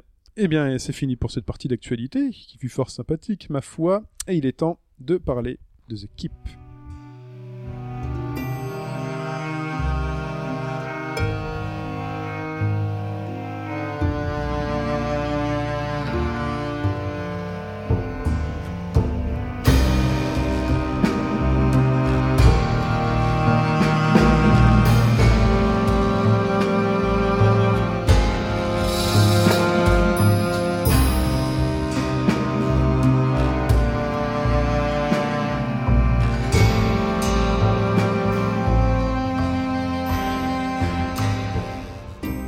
Pipo, The Keep, c'est sur 3DS, c'est sur l'eShop. C'est sur l'eShop 3DS et c'est un dungeon crawler. Alors sur 3DS, on commence à avoir l'habitude des dungeon crawlers vu que on a la- les Etrian Odyssey et tout un tas d'autres dungeon crawlers euh, bah, 100% euh, japonais euh, qui sont disponibles. Et la particularité de The Keep, c'est qu'il n'est pas du tout japonais Mhm. puisque c'est un jeu européen et que c'est un jeu tchèque réalisé par Cinemax, qui est une boîte qui est euh, habituellement euh, beaucoup plus tournée vers la réalisation de logiciels euh, musicaux. D'accord. Et là, ils ont décidé de se faire un jeu comme ça entre potes, et ils ont décidé de faire un dungeon crawler, tout ce qu'il y a de plus classique. Alors évidemment, on pourrait s'arrêter là et partir parce qu'il fait beau, c'est dimanche, faire autre chose. Mais non, je vais quand même vous parler euh, de The Keep parce que euh, je pense que c'est un jeu qui mérite euh, vraiment, vraiment l'attention des gens. Et en fait, je me suis posé surtout la question suivante en faisant le jeu. Quand on dit, quand on fait un test et qu'on dit oui, à réserver aux fans de machin, si vous avez fait Trian Odyssey, si vous avez fait ceci, et je me dis, c'est une bonne chose, mais si on n'a jamais fait ce genre de jeu, comment on y arrive? Tout à fait. par quel, euh, par quel biais on décide un beau matin de se dire tiens, euh, je vais faire un dungeon crawler? Euh, Et là, euh, peut-être que les gens vont dire ouais, moi j'ai fait Etrian Odyssey, c'est bien et tout. Puis Etrian Odyssey, tu t'aperçois que oui, Etrian Odyssey c'est bien, mais c'est super riche. Il y, a, euh, il y a la fameuse histoire du boss que tu ne peux pas combattre si tu as pas la classe particulière et comme tu peux faire n'importe quoi euh, avec tes euh, avec tes persos, bah, si t'as pas choisi la bonne classe depuis le début, bah, t'es complètement foutu. Euh, alors c'est très riche, c'est très prenant, ça prend énormément de temps. Et je me suis dit, est-ce que The Keep pourrait être cette porte d'entrée? Et à bien y réfléchir, The Keep pourrait être cette porte d'entrée. Alors, il faut savoir que, donc, quand je dis que le jeu est classique, c'est qu'il est vraiment classique, classique, voire un peu trop. On pourrait aussi dire euh, juste que c'est euh, un hommage à Dungeon Master euh, à l'époque sur les ordinateurs euh, 16 bits ou sur Eye of the Beholder ou toutes ces ou Black Crypt pour ceux qui, qui ont connu le jeu sur Amiga. Mhm. Mais euh, ça va quand même plus loin que ça. Alors première particularité, c'est que le jeu est mis en avant sur l'eShop. C'est-à-dire que d'habitude les petites sorties, euh, les sorties de petits jeux comme ça, t'as euh, dans euh, nouveautés ou exclusivement téléchargeable, donc tu cliques parce qu'il y a écrit nouveauté au-dessus et tu regardes les jeux qui sortent. Là, le jeu est dans les propositions principales de l'eShop qui est toujours aussi mal branlé. Hein, ça, il y a franchement Nintendo faites quelque chose quoi. C'est vraiment une horreur quoi. Quand tu cherches un jeu en particulier, tu le trouves pas forcément, et pour découvrir des nouveautés, ben, c'est vraiment abominable. Donc là, le jeu est proposé juste à côté de Fantasy Life. Je dis waouh, incroyable. Donc euh, moi j'ai regardé ce que c'était, Dungeon Crawler classique. Je me suis dit allez go, c'est parti. Donc le jeu a une vue à la première personne et c'est un euh, dungeon crawler au euh, enfin, case par case. C'est-à-dire que chaque déplacement que tu vas faire dans le jeu va se faire case par case. J'ai déjà pas envie d'y jouer. Ah mais voilà, tu peux, euh, tu peux déjà laisser tomber et pourtant, mais tu vas voir. Fais-moi rentrer. Fais-moi rentrer. Donc, comme c'est très, comme c'est vraiment très euh, classique, il n'y a pas de strafe. C'est-à-dire que si tu mets la direction gauche, bah tu te tournes, tu te tournes vers la gauche, et après c'est avant ou arrière pour se déplacer. Donc vraiment euh, extrême, extrême classicisme. Euh, le l'histoire, ouais, il y a, il y a une histoire. Il y a une histoire qui vous est racontée euh, entre les entre les différents chapitres parce que le jeu euh, le truc est qu'il allait dire entre les cases. entre chacune des cases, nanana, clac, nanana, nanana. Donc une histoire vous est racontée entre les différents chapitres. Et euh, alors il faut savoir que chaque chapitre n'est pas un seul et unique étage de donjon, puisque chaque fois que vous arrivez dans un chapitre, vous avez euh, l'étage où vous arrivez et vous avez un, une ou deux, un ou deux passages vers des niveaux inférieurs de l'étage où vous vous trouvez, qui sont pas pour autant l'étage du niveau d'avant. C'est-à-dire que vous ne pouvez jamais revenir en arrière dans le donjon. Quand vous êtes au chapitre 3, vous ne pouvez pas retourner euh, dans les couloirs du chapitre 2. Contrairement à Etrian Odyssey où il y a un seul et unique donjon Mhm. où tu peux euh, faire toutes les strates et au fur et à mesure du jeu, tu débloques des endroits pour aller plus rapidement euh, à telle ou telle strate. Donc l'histoire c'est quoi? C'est que euh, des mineurs ont retrouvé des cristaux et euh, en retrouvant les cristaux, euh, ils ont remis en avant, je dirais, la magie. Et euh, la magie a rendu, alors euh, évidemment au début c'était pour une bonne chose, pour faire euh, des magies de soins, des choses comme ça, puis finalement c'est devenu des, des, sorts pour tuer des gens, et puis ça a créé des velléités de combat entre différentes personnes qui voulaient s'approprier la magie. Donc a une l'histoire, époque, enfin, il y a. C'est quoi C'est un truc. ça ressemble, c'est ouais, c'est plutôt moyenâgeux, quoi, si tu veux. Eux et puis, alors il y a une particularité aussi intéressante, mais ça je pense que c'est dû à la structure de Cinemax, c'est que chaque message qui s'affiche à l'écran est parlé. C'est-à-dire que euh, l'histoire entre les euh, entre les chapitres vous est racontée avec des voix. euh, Il y a, il y a des des des plans fixes qui défilent et c'est une voix. C'est très bien raconté avec une voix euh, bien enregistrée, un mec qui parle bien. Et par exemple, quand il y a un message sur le mur, quand vous cliquez sur le, parce que des fois il y a des gravures sur le mur ou carrément des carrément des, des panneaux mhm. que vous pouvez lire, et chaque fois que vous cliquez sur le, le panel, euh, bah, le, le texte vous est lu. Donc le jeu se peut En se- anglais en anglais, bien sûr. Mm. Par contre, le jeu est en français, mais les textes euh, restent. euh, le jeu est en français, mais les textes lus sont, sont en anglais. Mais t'as des sous-titres Bien sûr, c'est Oui, sous-titré. ok. ouais. Bah, par exemple, l'histoire, donc tu as la voix anglaise Mm. et tu as euh, le texte en, français Oui. euh, en, en français. Et donc tu cherches des cristaux dans ce dungeon? Alors déjà, tu dois apprivoiser les contrôles du jeu parce que euh, il y a quand même beaucoup de choses à savoir pour accéder pour accéder au jeu.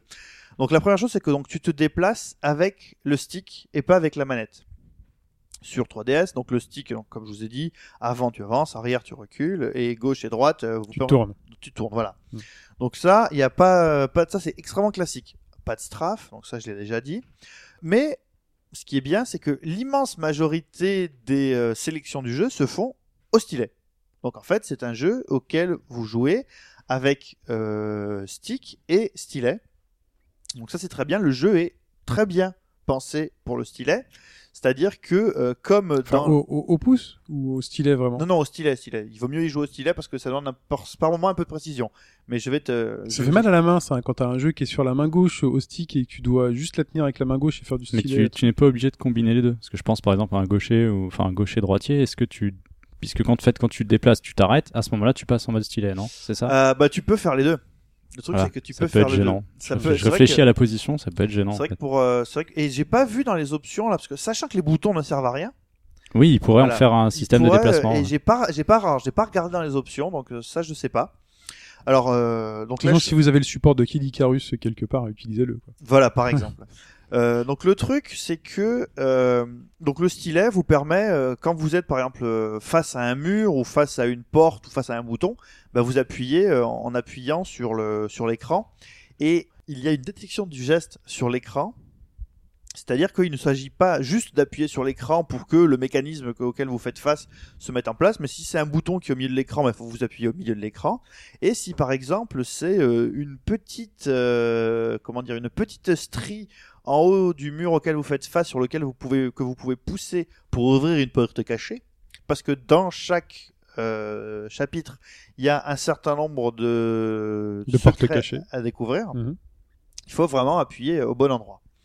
Donc sur ce point-là, bah, enfin, sur PC, c'était tu te déplaçais avec les quatre euh, avec les, quatre boutons et puis tu allais avec euh, ton avec ta souris euh, soit cliquer sur l'écran, soit utiliser les, ton personnage. Alors là, vous vous dites du coup la croix sert à quoi? Alors la croix sert à utiliser des raccourcis qui vous permettent d'avoir directement donc le mode main parce que vous avez aussi des boutons sur le côté donc le mode main c'est le mode avec lequel vous pouvez interagir avec ce qu'il y a à l'écran. Donc, typiquement, euh, les, euh, les mécanismes dont je vous ai parlé, vous pouvez appuyer dessus avec le mode main.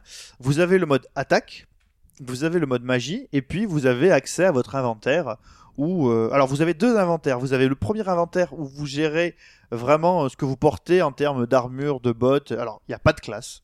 Votre personnage euh, attaque et euh, envoie des magies. À chaque fois que vous gagnez un niveau, vous avez trois points de compétences que vous pouvez répartir en attaque, magie ou dextérité et Mhm. rien d'autre.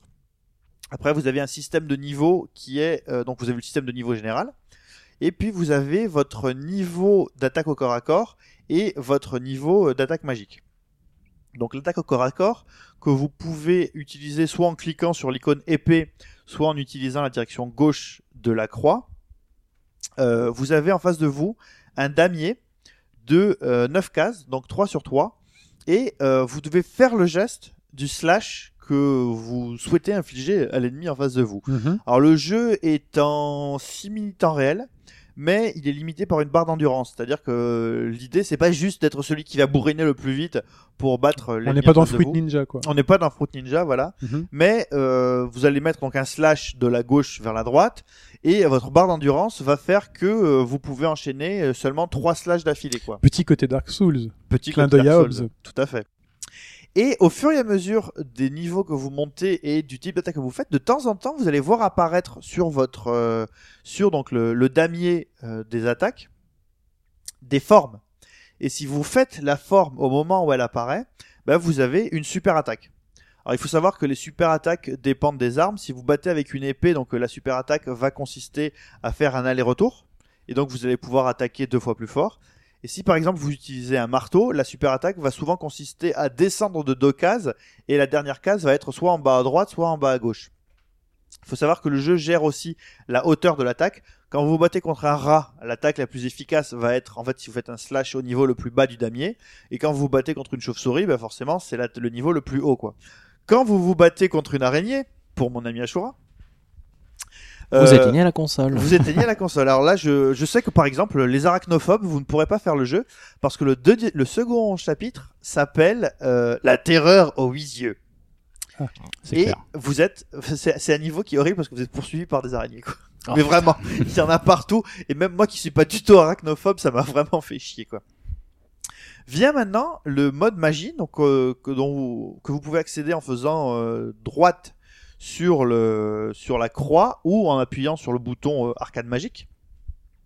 Et il ça et là là il y a vraiment quelque chose d'extrêmement intéressant. C'est que là vous voyez apparaître un damier qui est de euh, 5 sur 5, Mhm. de 4 sur 4. Et au fur et à mesure où vous vous baladez, où vous ouvrez des coffres dans le jeu, vous récupérez des pastilles magiques. Et ces pastilles, par exemple, il faut que vous trouviez des livres de sorts pour mettre ces runes dans un certain sens et pour pouvoir balancer des magies en, euh, en grattant, comme pour une allumette, ces runes dans l'ordre qui vous a été donné sur ce, euh, sur ce grimoire. Mhm. Et votre nombre de cases, comme vous l'avez compris, est limité. Et si vous voulez avoir accès, sachant que votre nombre de runes aussi est limité, vous pouvez pas avoir, euh, par exemple, la, vous trouvez deux runes glace, mais si vous utilisez des magies où il faut trois runes glace, et c'est là que un des intérêts du jeu apparaît. Tu peux faire un aller-retour? Non, tu Ah. peux pas faire un Tu peux aller-retour. pas gratter deux fois. Tu non. peux pas gra- ce que- mais par contre, ce que tu peux faire, c'est que un peu à la manière de, euh, est-ce que vous vous souvenez de ce puzzle RPG, Puzzle Quest, où vous deviez placer euh, vos runes dans un certain sens pour faire des magies. Moi, j'avais fait Bah- la version Marvel. Eh Ben voilà, donc là vous pouvez faire un puzzle quest. C'est-à-dire qu'en gros, vous pouvez placer librement euh, vos euh, vos runes sur le sur la matrice magique pour optimiser la possibilité de lancer des sorts. Mais c'est dans Puzzle and Dragon aussi. Et Tu peux placer ce que tu veux où tu veux. dans, dans, bah, dans Puzzle and Dragon, en fait, tu fais tu tu, tu switches des Oui, mais en fait, Ouais. tu peux les placer où tu veux, en fait. Ah oui, tu peux les déplacer où tu veux, mais là, par exemple, si vous avez besoin d'avoir, on va dire, par exemple, une magie, vous avez une rune qui est assez rare et qui est très importante, qui est la rune attaque magique, qui sont deux épées croisées, et vous avez deux magies d'attaque que vous avez besoin d'utiliser dans ce niveau-là, qui marchent bien contre les ennemis, mais vous avez qu'une seule rune. Qu'est-ce que vous faites? Vous posez donc votre première magie, et il faut que votre seconde magie, vous puissiez la placer par rapport à cette rune.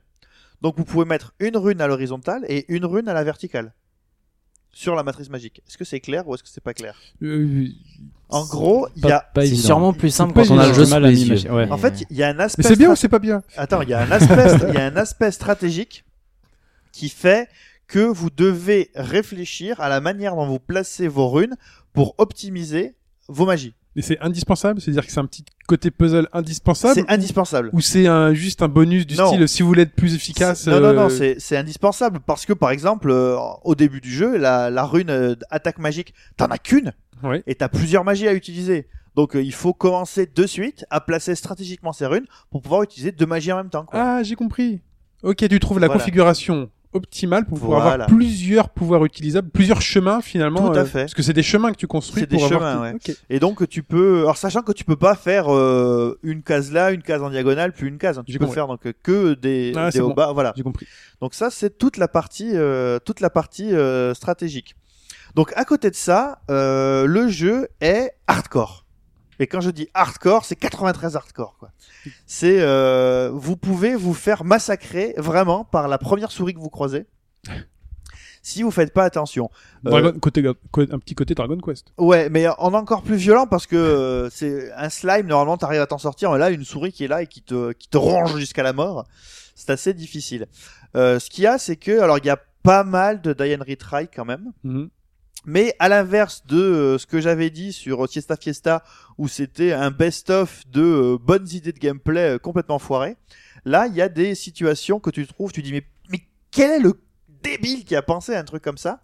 Et si tu prends le temps de réfléchir et de ne pas balancer tout de suite ta console par la télé, par la fenêtre, et avec la télé aussi, si tu veux, euh, bah, tu te C'est quand dis... t'es très énervé. Oui, C'est- Surtout vraiment que la télé n'y est pour rien vu qu'on est quand même sur un jeu de portable. Tout hein, à mais- fait. Mais là, tous les écrans prennent, et si tu veux écrire avec le stylo sur ta télé, si tu réfléchis un peu, tout est possible. Il y a un moment dans un niveau, je dirais pas lequel, où vous rentrez dans un couloir, et le seul truc que vous avez vu jusque-là, c'est un parchemin qui dit si tu utilises la magie, ça te permettra de lutter contre plusieurs attaques magiques qui vont t'arriver dessus. Attention, quand tu utilises la magie, néanmoins, tu es plus, euh, tu es plus enclin à recevoir certains types de dégâts magiques. Et donc, tu rentres dans un couloir où tout est fermé autour de toi, tout se ferme avec des grilles, et tu es bombardé d'attaques magiques. Et là, tu te dis, putain, faut que j'utilise ma magie de soin comme un fou, vite, vite, soin, soin, soin. Sauf que t'as très vite plus de mana, et puis comme à ce moment-là, t'es à un niveau pas élevé, euh, au bout de deux attaques, t'es mort. Et là, tu dis, mais comment ça marche? Donc euh, voilà, donc tu rentres, tu meurs une fois, deux fois, trois fois. Et puis au bout d'un moment, tu t'aperçois que euh, si tu regardes au fond, tu vois d'où viennent les attaques.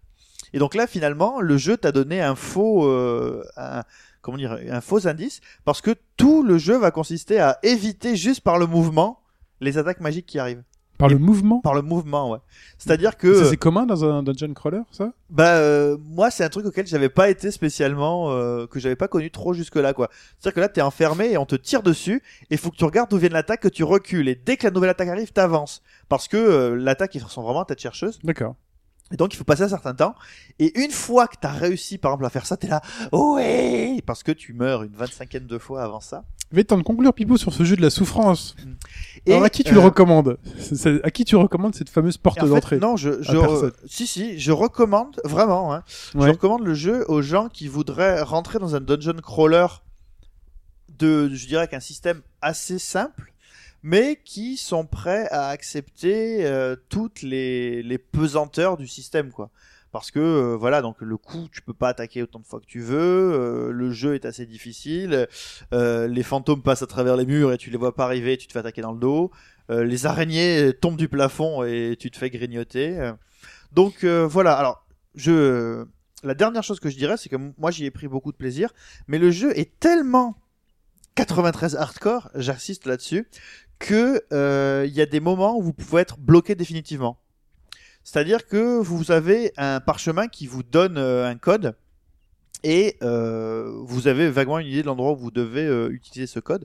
Si vous utilisez le parchemin par exemple pour le poser quelque part ou que vous décidez de le balancer parce que ça sert à rien, vous ne retrouverez plus jamais le code. Ce qui fait que vous serez obligé de rebooter le niveau pour, Ah, le niveau, pour le ça faire. va. Oui, pas le jeu depuis le début. Le jeu propose une option mort définitive. Voilà, c'est le, point le- final de, de la hardcoreitude du truc. Mais euh, honnêtement, euh, si vous êtes nostalgique, ça vaut vraiment le coup parce que pour le coup, ça rappelle vraiment les euh, les dungeon crawlers de l'époque de l'époque film jeu ordinateur 16 bits. Et bah, si vous êtes prêt à essayer un, un nouveau type de jeu, je crois que c'est pas une mauvaise porte d'entrée, vraiment. Allez-y quand même sur la pointe des pieds, j'ai envie de dire. 9,99€, ça peut aller quoi. Ça peut aller. Enfin bon. Merci Pipo, donc c'était The Keep sur l'eShop 3DS, 9,99€. Oui. Euh, et on continue. Bonus, on est généreux cette semaine, avec un troisième jeu. Et cette chronique de Mike sera sur The Vanishing of Ethan Carter.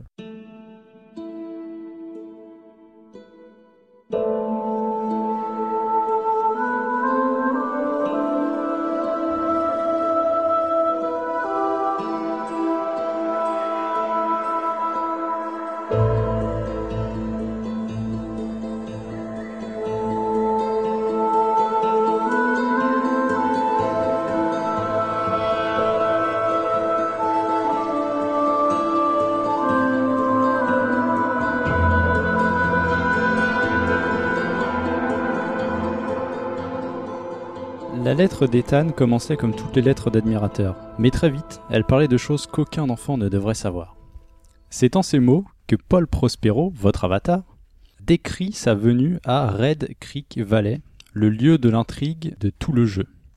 Puisque Ethan semble avoir des problèmes, admirateur euh, fan de ce détective, lui envoie une lettre et Paul Prospero explique que euh, lorsque les autorités ou les prêtres euh, ne souhaitent pas vous aider, il ne restait que lui. Donc il accepte de répondre à la requête euh, d'Ethan, qu'on ne connaît pas, qu'on va découvrir au fur et à mesure, puisque The Vanishing of Ethan Carter, c'est un, jeu rempli de mystères. C'est un jeu à la première personne, dans, une vallée donc, avec des mystères, des puzzles, mais surtout une ambiance. Puisque la première chose que vous voyez au début du jeu, c'est une phrase, enfin avant même que Paul Prospero euh, introduise le tout, c'est la phrase suivante. Cette expérience, c'est une expérience narrative, ça ne vous guidera pas par la main. À tel point que votre vue, il n'y a aucun HUD. Vous n'avez aucune indication sur ce que vous devez faire. Ah, Ça, c'est bien. Ça, c'est sympa. dans- D'entrée de jeu, c'est très intéressant. Couplé au fait que euh, la première fois que vous arrivez à Red Creek Valley, vous êtes dans une forêt. Une forêt absolument magnifique. Mais vraiment, c'est c'est un des points forts, je, je le mets tout de suite sur la table, mais c'est un des points forts du jeu. Il est absolument sublime. Les, les rayons du soleil qui pénètrent à travers les arbres, le barrage au loin, euh, le pont, tout est vraiment très très très soigné. Sur quoi tu l'as vu, toi? Sur PC, puisqu'il n'est disponible pour l'instant que sur PC et arrivera un peu plus tard sur PS4. D'accord. Mais c'est, si c'est l'intérêt aussi principal du jeu, l'autre intérêt, c'est avant tout de vivre cette expérience. Et comment on va la vivre? On va avancer au fur et à mesure, principalement le long de la ligne de chemin de fer qui euh, dessert euh, toute cette vallée, et découvrir qu'il s'y passe des choses un peu étranges. Et c'est là que le gameplay va être mis en place. La première chose qui va vous sauter aux yeux, c'est une locomotive, seule, sur cette ligne de chemin de fer, qui semble abandonnée, et qui, au niveau de ses pare-chocs, même s'il n'y a pas de pare-choc sur une locomotive, euh, arbore des, du sang, des taches de sang. En s'approchant, là on va voir apparaître des mots. On va voir le, mot examiner de couleur blanche. On se dit tiens, il doit y avoir une action possible. En l'occurrence, on sait toujours pas vraiment quels sont les boutons.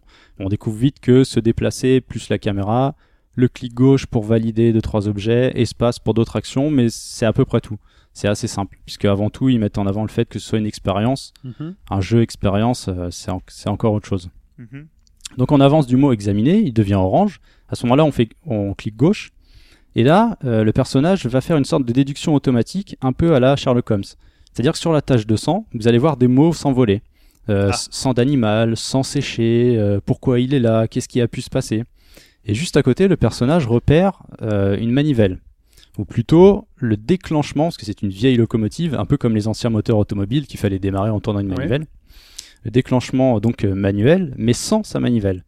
Donc là, le mot manivelle va sortir de là où- de, de l'objet avec un point d'interrogation. Et il va être en fait visible de, euh, de, plusieurs, euh, de plusieurs façons. C'est-à-dire que il va être superposé et euh, comment dire, ça fait une sorte de, de nuage de mots, mais que avec le mot manivelle. Et là, on se dit qu'est-ce qu'il faut que je fasse? Je comprends pas puisque quand je bouge la caméra, donc la vue du personnage, les mots s'écartent ou se rapprochent. En fait, il faut trouver un, un point où les mots vont se rapprocher, se fixer Pour devenir en un seul, le mot manivelle, c'est presque ça. C'est presque ça, puisque quand tu as le mot manivelle intégral, tu vas rester appuyé sur le clic gauche et avoir une visualisation de où se trouve la manivelle. Généralement, là où le mot s'est resserré sur lui-même, Mhm. c'est la direction qu'il faut prendre pour aller chercher la manivelle. Ah, d'accord. Mais la vision, en fait, ce qui se passe, c'est que le personnage a une sorte de vision. Donc l'écran euh, va s'ouvrir, vous montrer une toute petite scène en, en 3D, Et euh, en gros, c'est à vous de situer où vous pouvez la trouver. Et en l'occurrence, il y a des rochers autour, il y a l'eau, vous dites, vu qu'il y a le barrage qui est pas très loin, ça doit être quelque part par là. Quoi. Donc, première étape, retrouver cette fameuse manivelle. On continue à suivre la ligne des chemins de fer et on se rend compte que sur cette ligne des chemins de fer, il s'est passé d'autres choses. En l'occurrence, on approche d'une corde. C'est assez rare de voir une corde sur une ligne de chemin de fer. Et là, pareil, le personnage va faire le même système d'autodéduction. Donc il voit que la corde est nouée d'un côté, dénouée de l'autre, qu'elle a été coupée. Bon, il y aura un mot qui va rester marqué en fait sur cet emplacement. On se dit tiens, un nouvel élément qui va peut-être servir ou pas. En avançant, on découvre aussi, euh, toujours sur euh, cette ligne de chemin de fer, des jambes. Donc deux jambes sectionnées, hein, Cool. avec euh, du sang. Là, pareil, il refait une autodéduction. Et ensuite, on va, on va continuer à, à suivre le sang, puisqu'en fait, le personnage, vu qu'il n'y a pas le reste du corps, on se dit que le personnage s'est déplacé. Effectivement, il est un petit peu plus loin.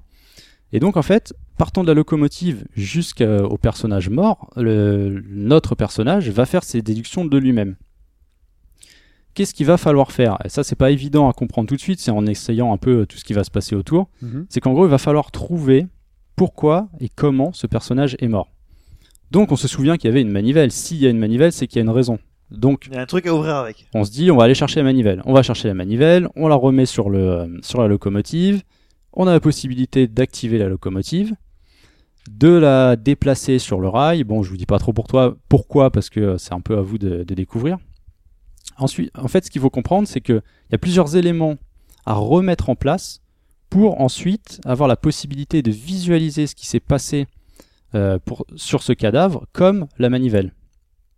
Donc on approche du cadavre, on reste appuyé sur euh, le clic gauche, Mhm. et là on passe dans une sorte de, de monde fantomatique, même si c'est pas trop le cas, c'est-à-dire que tout l'univers change de couleur. Des lumières bleues sortent du cadavre et vont se posi- positionner à différents endroits le long du chemin de fer. Là où en l'occurrence il s'est passé des, choses assez macabres. Donc par exemple, il va y avoir une lumière bleue près des cordes, une lumière bleue près des jambes, et euh, un peu en amont, parce qu'il y a d'autres choses qui se sont passées en amont. Et ces lumières bleues représentent des mini-scènes menant à la scène finale et donc la mort du personnage. Ces mini-scènes, dans ce cas précis, il y en a cinq. Et il faut euh, les marquer chronologiquement. Donc on observe, mais ce sont des scènes, comment expliquer, euh, des scènes figées. C'est-à-dire que vous voyez une sorte de fantôme du personnage qui était là par le passé. Bon, D'accord. un passé euh, relativement euh, proche, puisqu'on vient de débarquer, on se doute que ça, ça a eu lieu il n'y a pas très longtemps. Donc une fois que tu as marqué tous ces personnages, tu lances la visualisation de la scène. Si tu l'as fait dans le bon sens, la scène se poursuit et tu découvres comment le personnage est mort. Si c'est pas le cas, à ce moment-là, ça s'arrête à partir du moment où la scène n'est pas bonne et tu recommences ta chronologie. Voilà, ça se passe comme ça. Et ensuite, une fois que tu as résolu ce problème, une dernière lumière bleue se lève du personnage et t'indique plus ou moins la, destination à suivre. Et le jeu va se construire comme ça, la plupart du temps, par des scènes remplies de mini-scénettes, en quelque sorte, à reproduire pour comprendre petit à petit ce qui s'est passé et un- qui est toujours lié au personnage d'Ethan Carter, le petit enfant qui vous a envoyé la lettre. Il y a un côté mist assez, assez incroyable, Oui. là, je trouve. ouais. Oui, mais pas, comment dire, pas au niveau de la résolution des énigmes. Oui, non, mais c'est Puisque- c'est surtout sur l'ambiance, le fait que tu sois envoyé d'un point vers un autre euh, pour quelque chose de plus grand avec des pièces qui se mettent en place vraiment au fur et à mesure. C'est ça. Et au fur et à mesure euh, de, ces, de ces petites scènes euh, un peu fantomatiques, il y a aussi des quêtes, enfin moi j'appelle ça des quêtes annexes, mais on va dire que c'est des énigmes plus ou moins bonus. Et là par contre les énigmes sont un peu plus travaillées. Pareil, il va falloir comprendre comment utiliser euh, bah, les seules choses qu'on a à disposition. Est-ce qu'il faut placer un objet? Comment résoudre telle ou telle énigme? Et le jeu est principalement basé sur ça. Donc au niveau du gameplay, euh, on peut pas dire que ce soit très poussé, puisque c'est c'est vraiment marqué par le côté expérience ça va être un ensemble. C'est vraiment un ensemble du titre qui a la particularité, et ça c'est je trouve assez fort, euh, de vous faire croire qu'il est très ouvert, alors qu'en fait il est relativement bien encadré, mais c'est ce côté forêt et euh, grande distance à parcourir qui vous dit que euh, c'est pas un monde ouvert, mais on prend plaisir à y aller, à découvrir deux trois choses, même si on pourrait se dire Bon, le personnage n'a pas la capacité de sauter, et des fois on se dit que c'est un peu ridicule de pas pouvoir sauter trois rochers et d'aller derrière. N'est-ce pas, Pipo? N'est-ce pas? Est-ce que est-ce qu'il y a une vie dans cette forêt?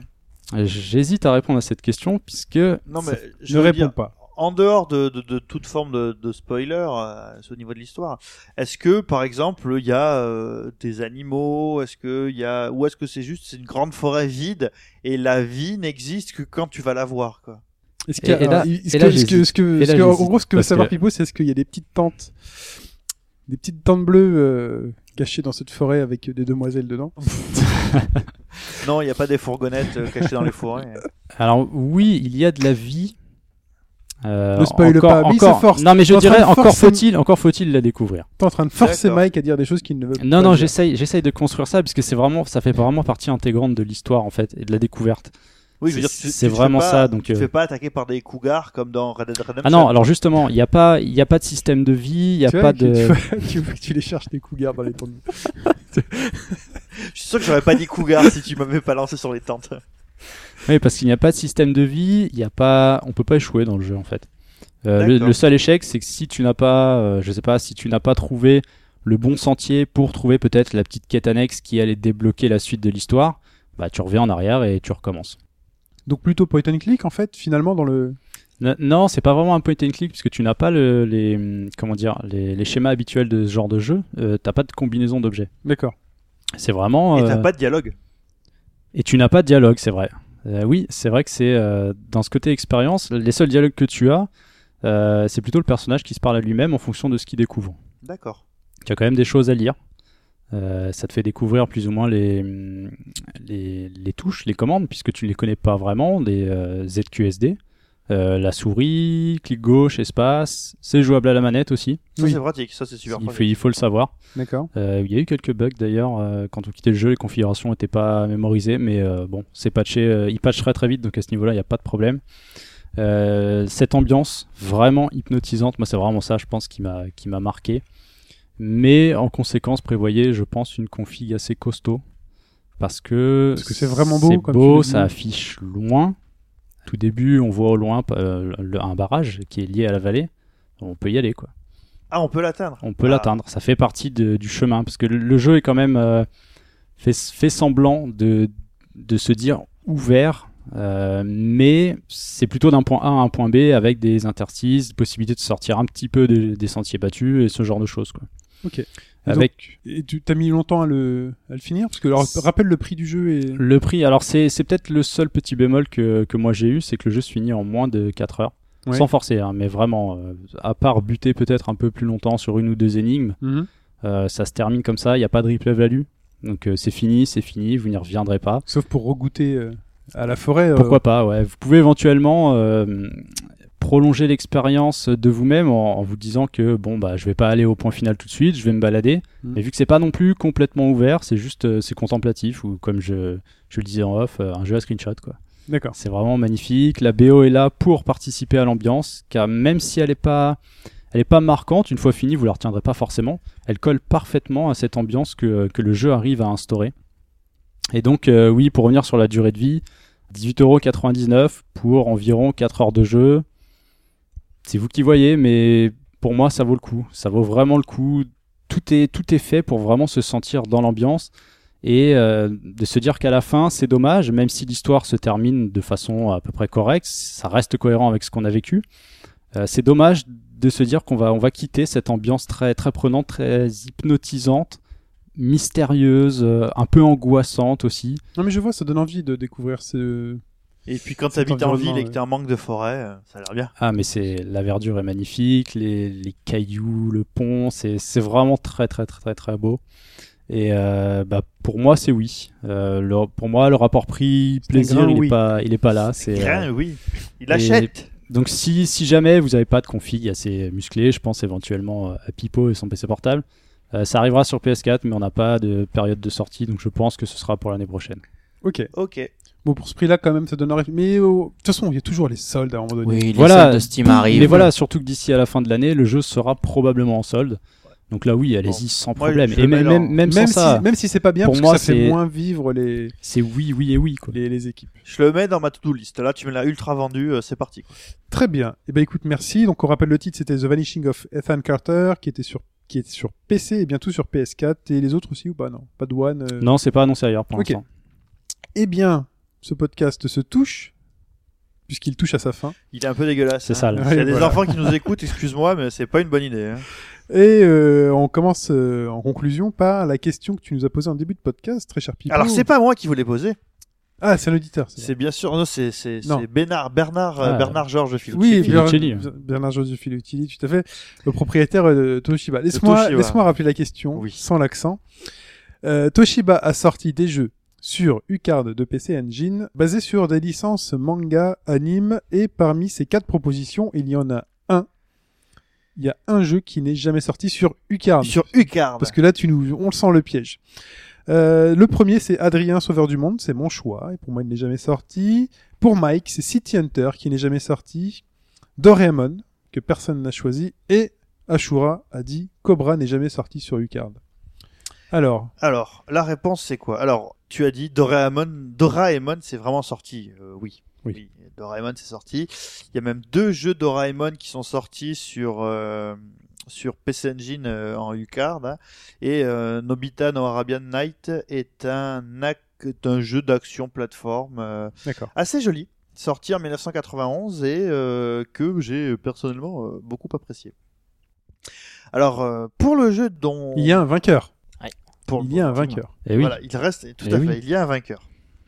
Donc pour le jeu euh, qui ne sera pas toi, vu que euh, Wataru, donc euh, Maiji Nayuden Wataru est sorti en 1988. Adrien Sauveur du Monde. Je vais chercher sur. YouTube, voir si je retrouve des images. Ah, Peut-être que j'aurai un là- flash qui va réapparaître. C'est un, Enfin, c'est un, un- alors l'animé en fait c'est une histoire de mecha, mais c'est euh, en fait c'est un manga parodique des mangas. C'est extrêmement parodique. mhm. Euh, la manière dont Adrien euh, utilise son, son mecha qui est un espèce de petit robot gros, c'est assez rigolo. Le, c'est vraiment. Alors le jeu est un pareil, un action platformer euh, qui est acceptable, qui est largement acceptable. euh, enfin voilà aussi pour le coup, c'est, un jeu que j'avais aimé moins que le Doraemon, mais ça, ça reste un jeu acceptable.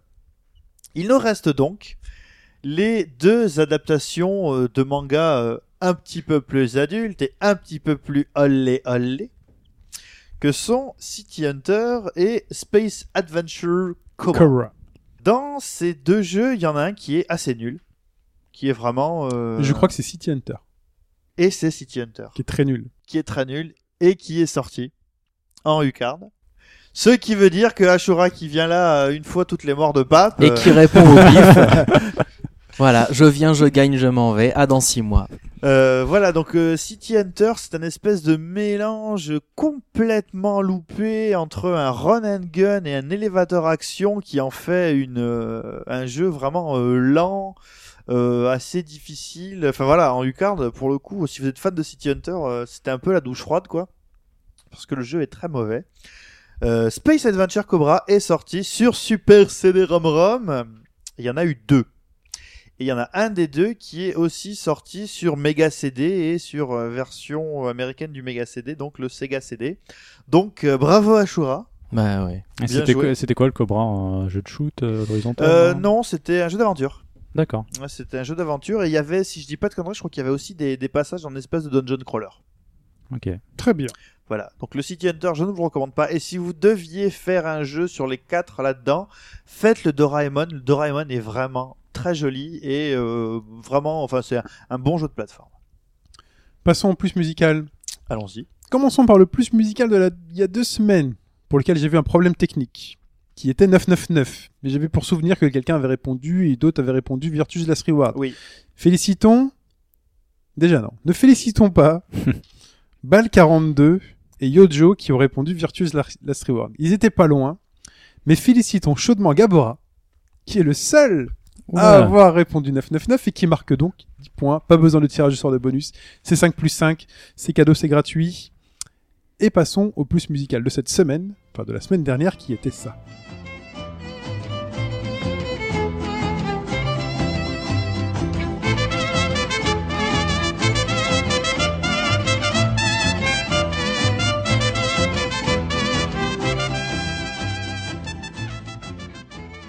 Et ça, c'était quoi Grim Fandango. Grim Fandango. Grim Fandango. Génial. Ne félicitons pas. Tu commences comme ça maintenant. ouais, je commence comme ça. Dorn et Chris, quel dommage, ils m'ont tous les deux répondu la même chose, ils m'ont répondu Guacamele. Eh ben, Ah, là, ils auraient pu. Il y a une cohérence en tout cas. Tout à fait, ah, bien sûr. ouais.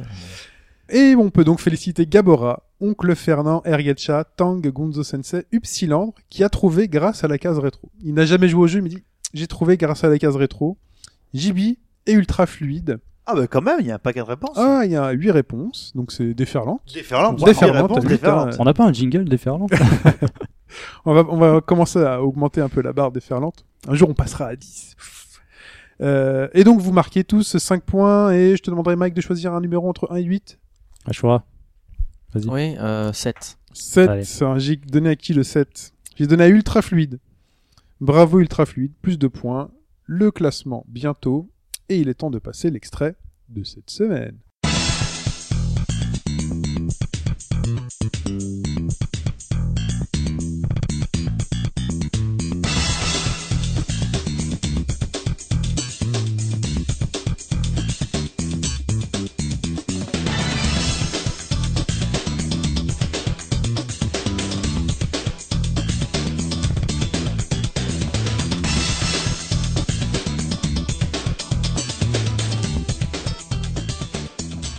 Voilà pour cette semaine. Pour répondre comme à l'habitude, et cette fois-ci plus jamais de problèmes techniques, chine-bgd.fr, S-H-I-N-bgd.fr. Vous répondez, vous mettez votre pseudo. Réponse, pseudo, le numéro du podcast. Moi, ça me simplifie toujours, euh, enfin, ça me simplifie un peu la tâche. Quoi d'autre? Cette semaine, bah non, il y a quoi? Y a à la fin de la semaine, il y aura Super Smash Bros. Oui, sur 3DS. Exact. Et là, ça, ça va chauffer là. Forza Horizon 2, même si, bon, apparemment, il serait déjà un petit peu disponible Et, chez euh, certaines enseignes. Voilà, il y a des gens qui y jouent. Hein, on va pas se cacher qu'il y a des gens qui y jouent déjà, quoi. Il y a le Seigneur des Anneaux aussi, l'ombre du Mordor. Mm. Il y a Sherlock Holmes. C'est là, on est vraiment dans une période On, très chargée. on- ça y est, on attaque la grosse période où Le mois les comptes en banque euh, ont mal. En fait, c'est ça le, c'est le gros problème de, de, de pas, pas spécialement de Final Fantasy euh, Curtain Call, vu que comme vous disiez, on peut y jouer un peu n'importe comment. Euh, c'est le gros problème de Fantasy Life. Ah oui. Là, en fait, il sort à un moment où il y a tellement de trucs qui sortent partout. Je veux dire, euh, Fantasy Life, pourquoi, enfin, à mon avis, pourquoi il vaut mieux le télé, l'acheter en, en démat que en version, euh, qu'en version cartouche? Parce que si tu achètes Super Smash Bros, ou enfin, il faut faire le choix avec, un- avec un des deux, tu peux toujours y passer un peu de temps sur Fantasy Life, tu vois quoi. Sachant que là, à mon avis, dans la semaine qui vient, tu vas surtout passer beaucoup de temps sur, Super- sur Super Smash Bros. Euh, Moi, je trouve dommage qu'il soit pas sorti pendant les grandes vacances.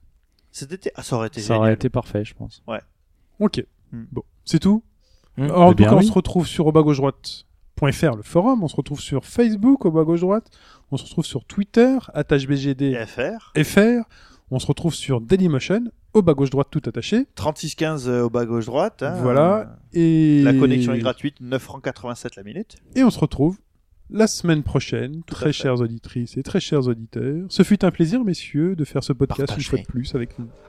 Et on se dit à bientôt. Ciao, bye bye. Ciao tout le monde. Ciao. Salut à tous.